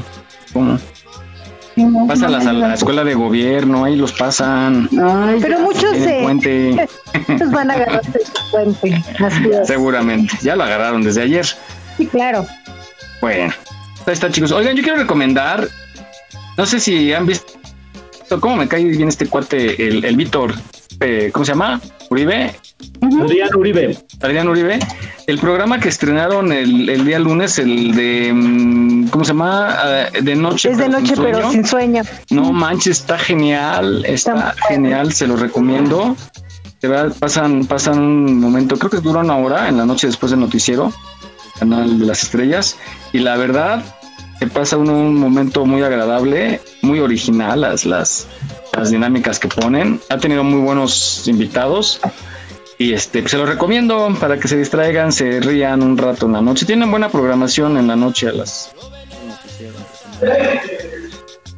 Bueno, ¿ustedes quieren recomendar algún alguna algún programa? Aquí estamos, México, todos los sábados a las 10 de la mañana en Radio Yus. Y en el podcast después, ya eh, en unas horas estaremos en un podcast, lo buscan así, aquí estamos México y en los mejores podcasts, ahí les va a aparecer. Y pues también Radio Yus tiene programación las 24 horas, música muy bonita. El otro día tenías una música muy padre, Jesús, muy, muy relajante. Y, y que sirve para si vas en el carro, si estás en el consultorio, si estás esperando a la novia y que luego se tarda horas. Radio Yus. Ah, ¿Yo sabes cómo lo escuchó? La, la música de Radio Yus. Cuando acabamos de comer, mi marido y yo siempre hacemos sobremesa, empezamos a platicar cómo le fue en su trabajo, cómo me fue a mí aquí en la casa y bla, bla, bla. Y yo pongo música, pongo la estación y la verdad es que está muy buena, ¿eh? y bajen la aplicación, bajen la aplicación, búsquenla así en Play Store. La le ponen Radio Ius y separado radio espacio Radio Ius. Ius. Ah, radio espacio Ius. IUS. Entonces eh, la bajan y ya es muy práctica o si no le ponen en el navegador www.radioyus.com y tienen programas muy buenos, ¿verdad Jesús? Entre semana. Sí, entre semana hoy tuvimos ocho programas y todos muy, muy buenos. El jueves tuvieron programa, toda la semana. Y perdón, ya no sé ni el día en que vivo. ¿Qué onda? Sí se les pasa por levantarse tan temprano, ¿ya ven? Sí, sí, sí, estoy igual que Rosy. Bueno, pues ya llegamos al final de nuestra- nuestro programa número 131. Les agradecemos que nos hayan acompañado y sobre todo que nos manden. De nuevo vamos a dar el teléfono, chicos, para que manden su audio de correo de voz. Ahí les va, 56 12 94 14 59. Mándenos mensajitos, Vía WhatsApp. recomendaciones. Sí, Escriba ya, WhatsApp. escriba ya. Ya. Cabe recalcar que no es para llamadas, solamente WhatsApp. Es una WhatsApp, mueblería, no les van a contestar. Al contrario, se las van a recordar. Entonces, es de cortesía de la casa. Está bien. Oye, vamos a hacer, ¿se acuerdan del programa de Mil Maneras de Morir?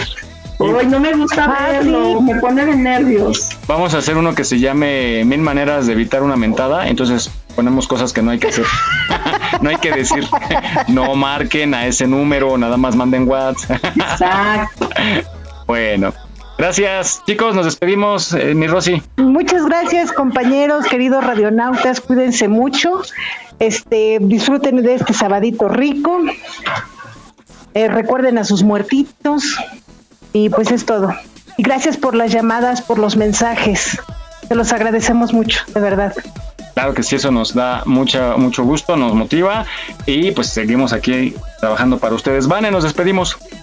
Pues chicos, vamos a tener un sabadito, este, pues contentón, que ya vamos preparándonos toda la onda de, de lo que es el Día de Muertos. Enero. Exacto, el Día de Oigan, Muertos. en lugar de que digan vayan a visitar a sus difuntitas. Por eso dije, la- váyanse preparando en la onda del Día No, de pero acá Muertos. chelero y ay, de. Ya, toda- bueno, todavía no, ya falta, ya falta nada, ya falta nada para que sea horario, horario este, ¿cómo se llama? No, no, totalmente. ya. De Dios. Horario de Dios. Ahora sí que el que usted quiera, ¿no? Que no importa la hora que sea, pero que haga sus cosas ricas y, sí, pues horario chelero, ¿por qué no? Pero bueno, nos escuchamos el próximo sabadito a ver con qué sorpresas más hay.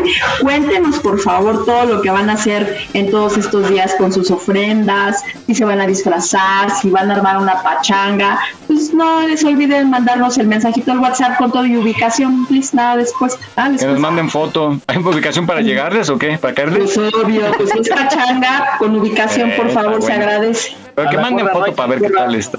Sí, les vamos a volver a dar el teléfono del WhatsApp para que nos manden sus fotos. 56 12 94 14 59. Oigan, la, la chela entra en el. En el. Altar, sí, ¿Ley seca? claro. En la ley seca, en el altar. En la ley seca, Y yo digo que sí, ¿no? Todo alcohol, ¿no? Todo es alcohol. alcohol.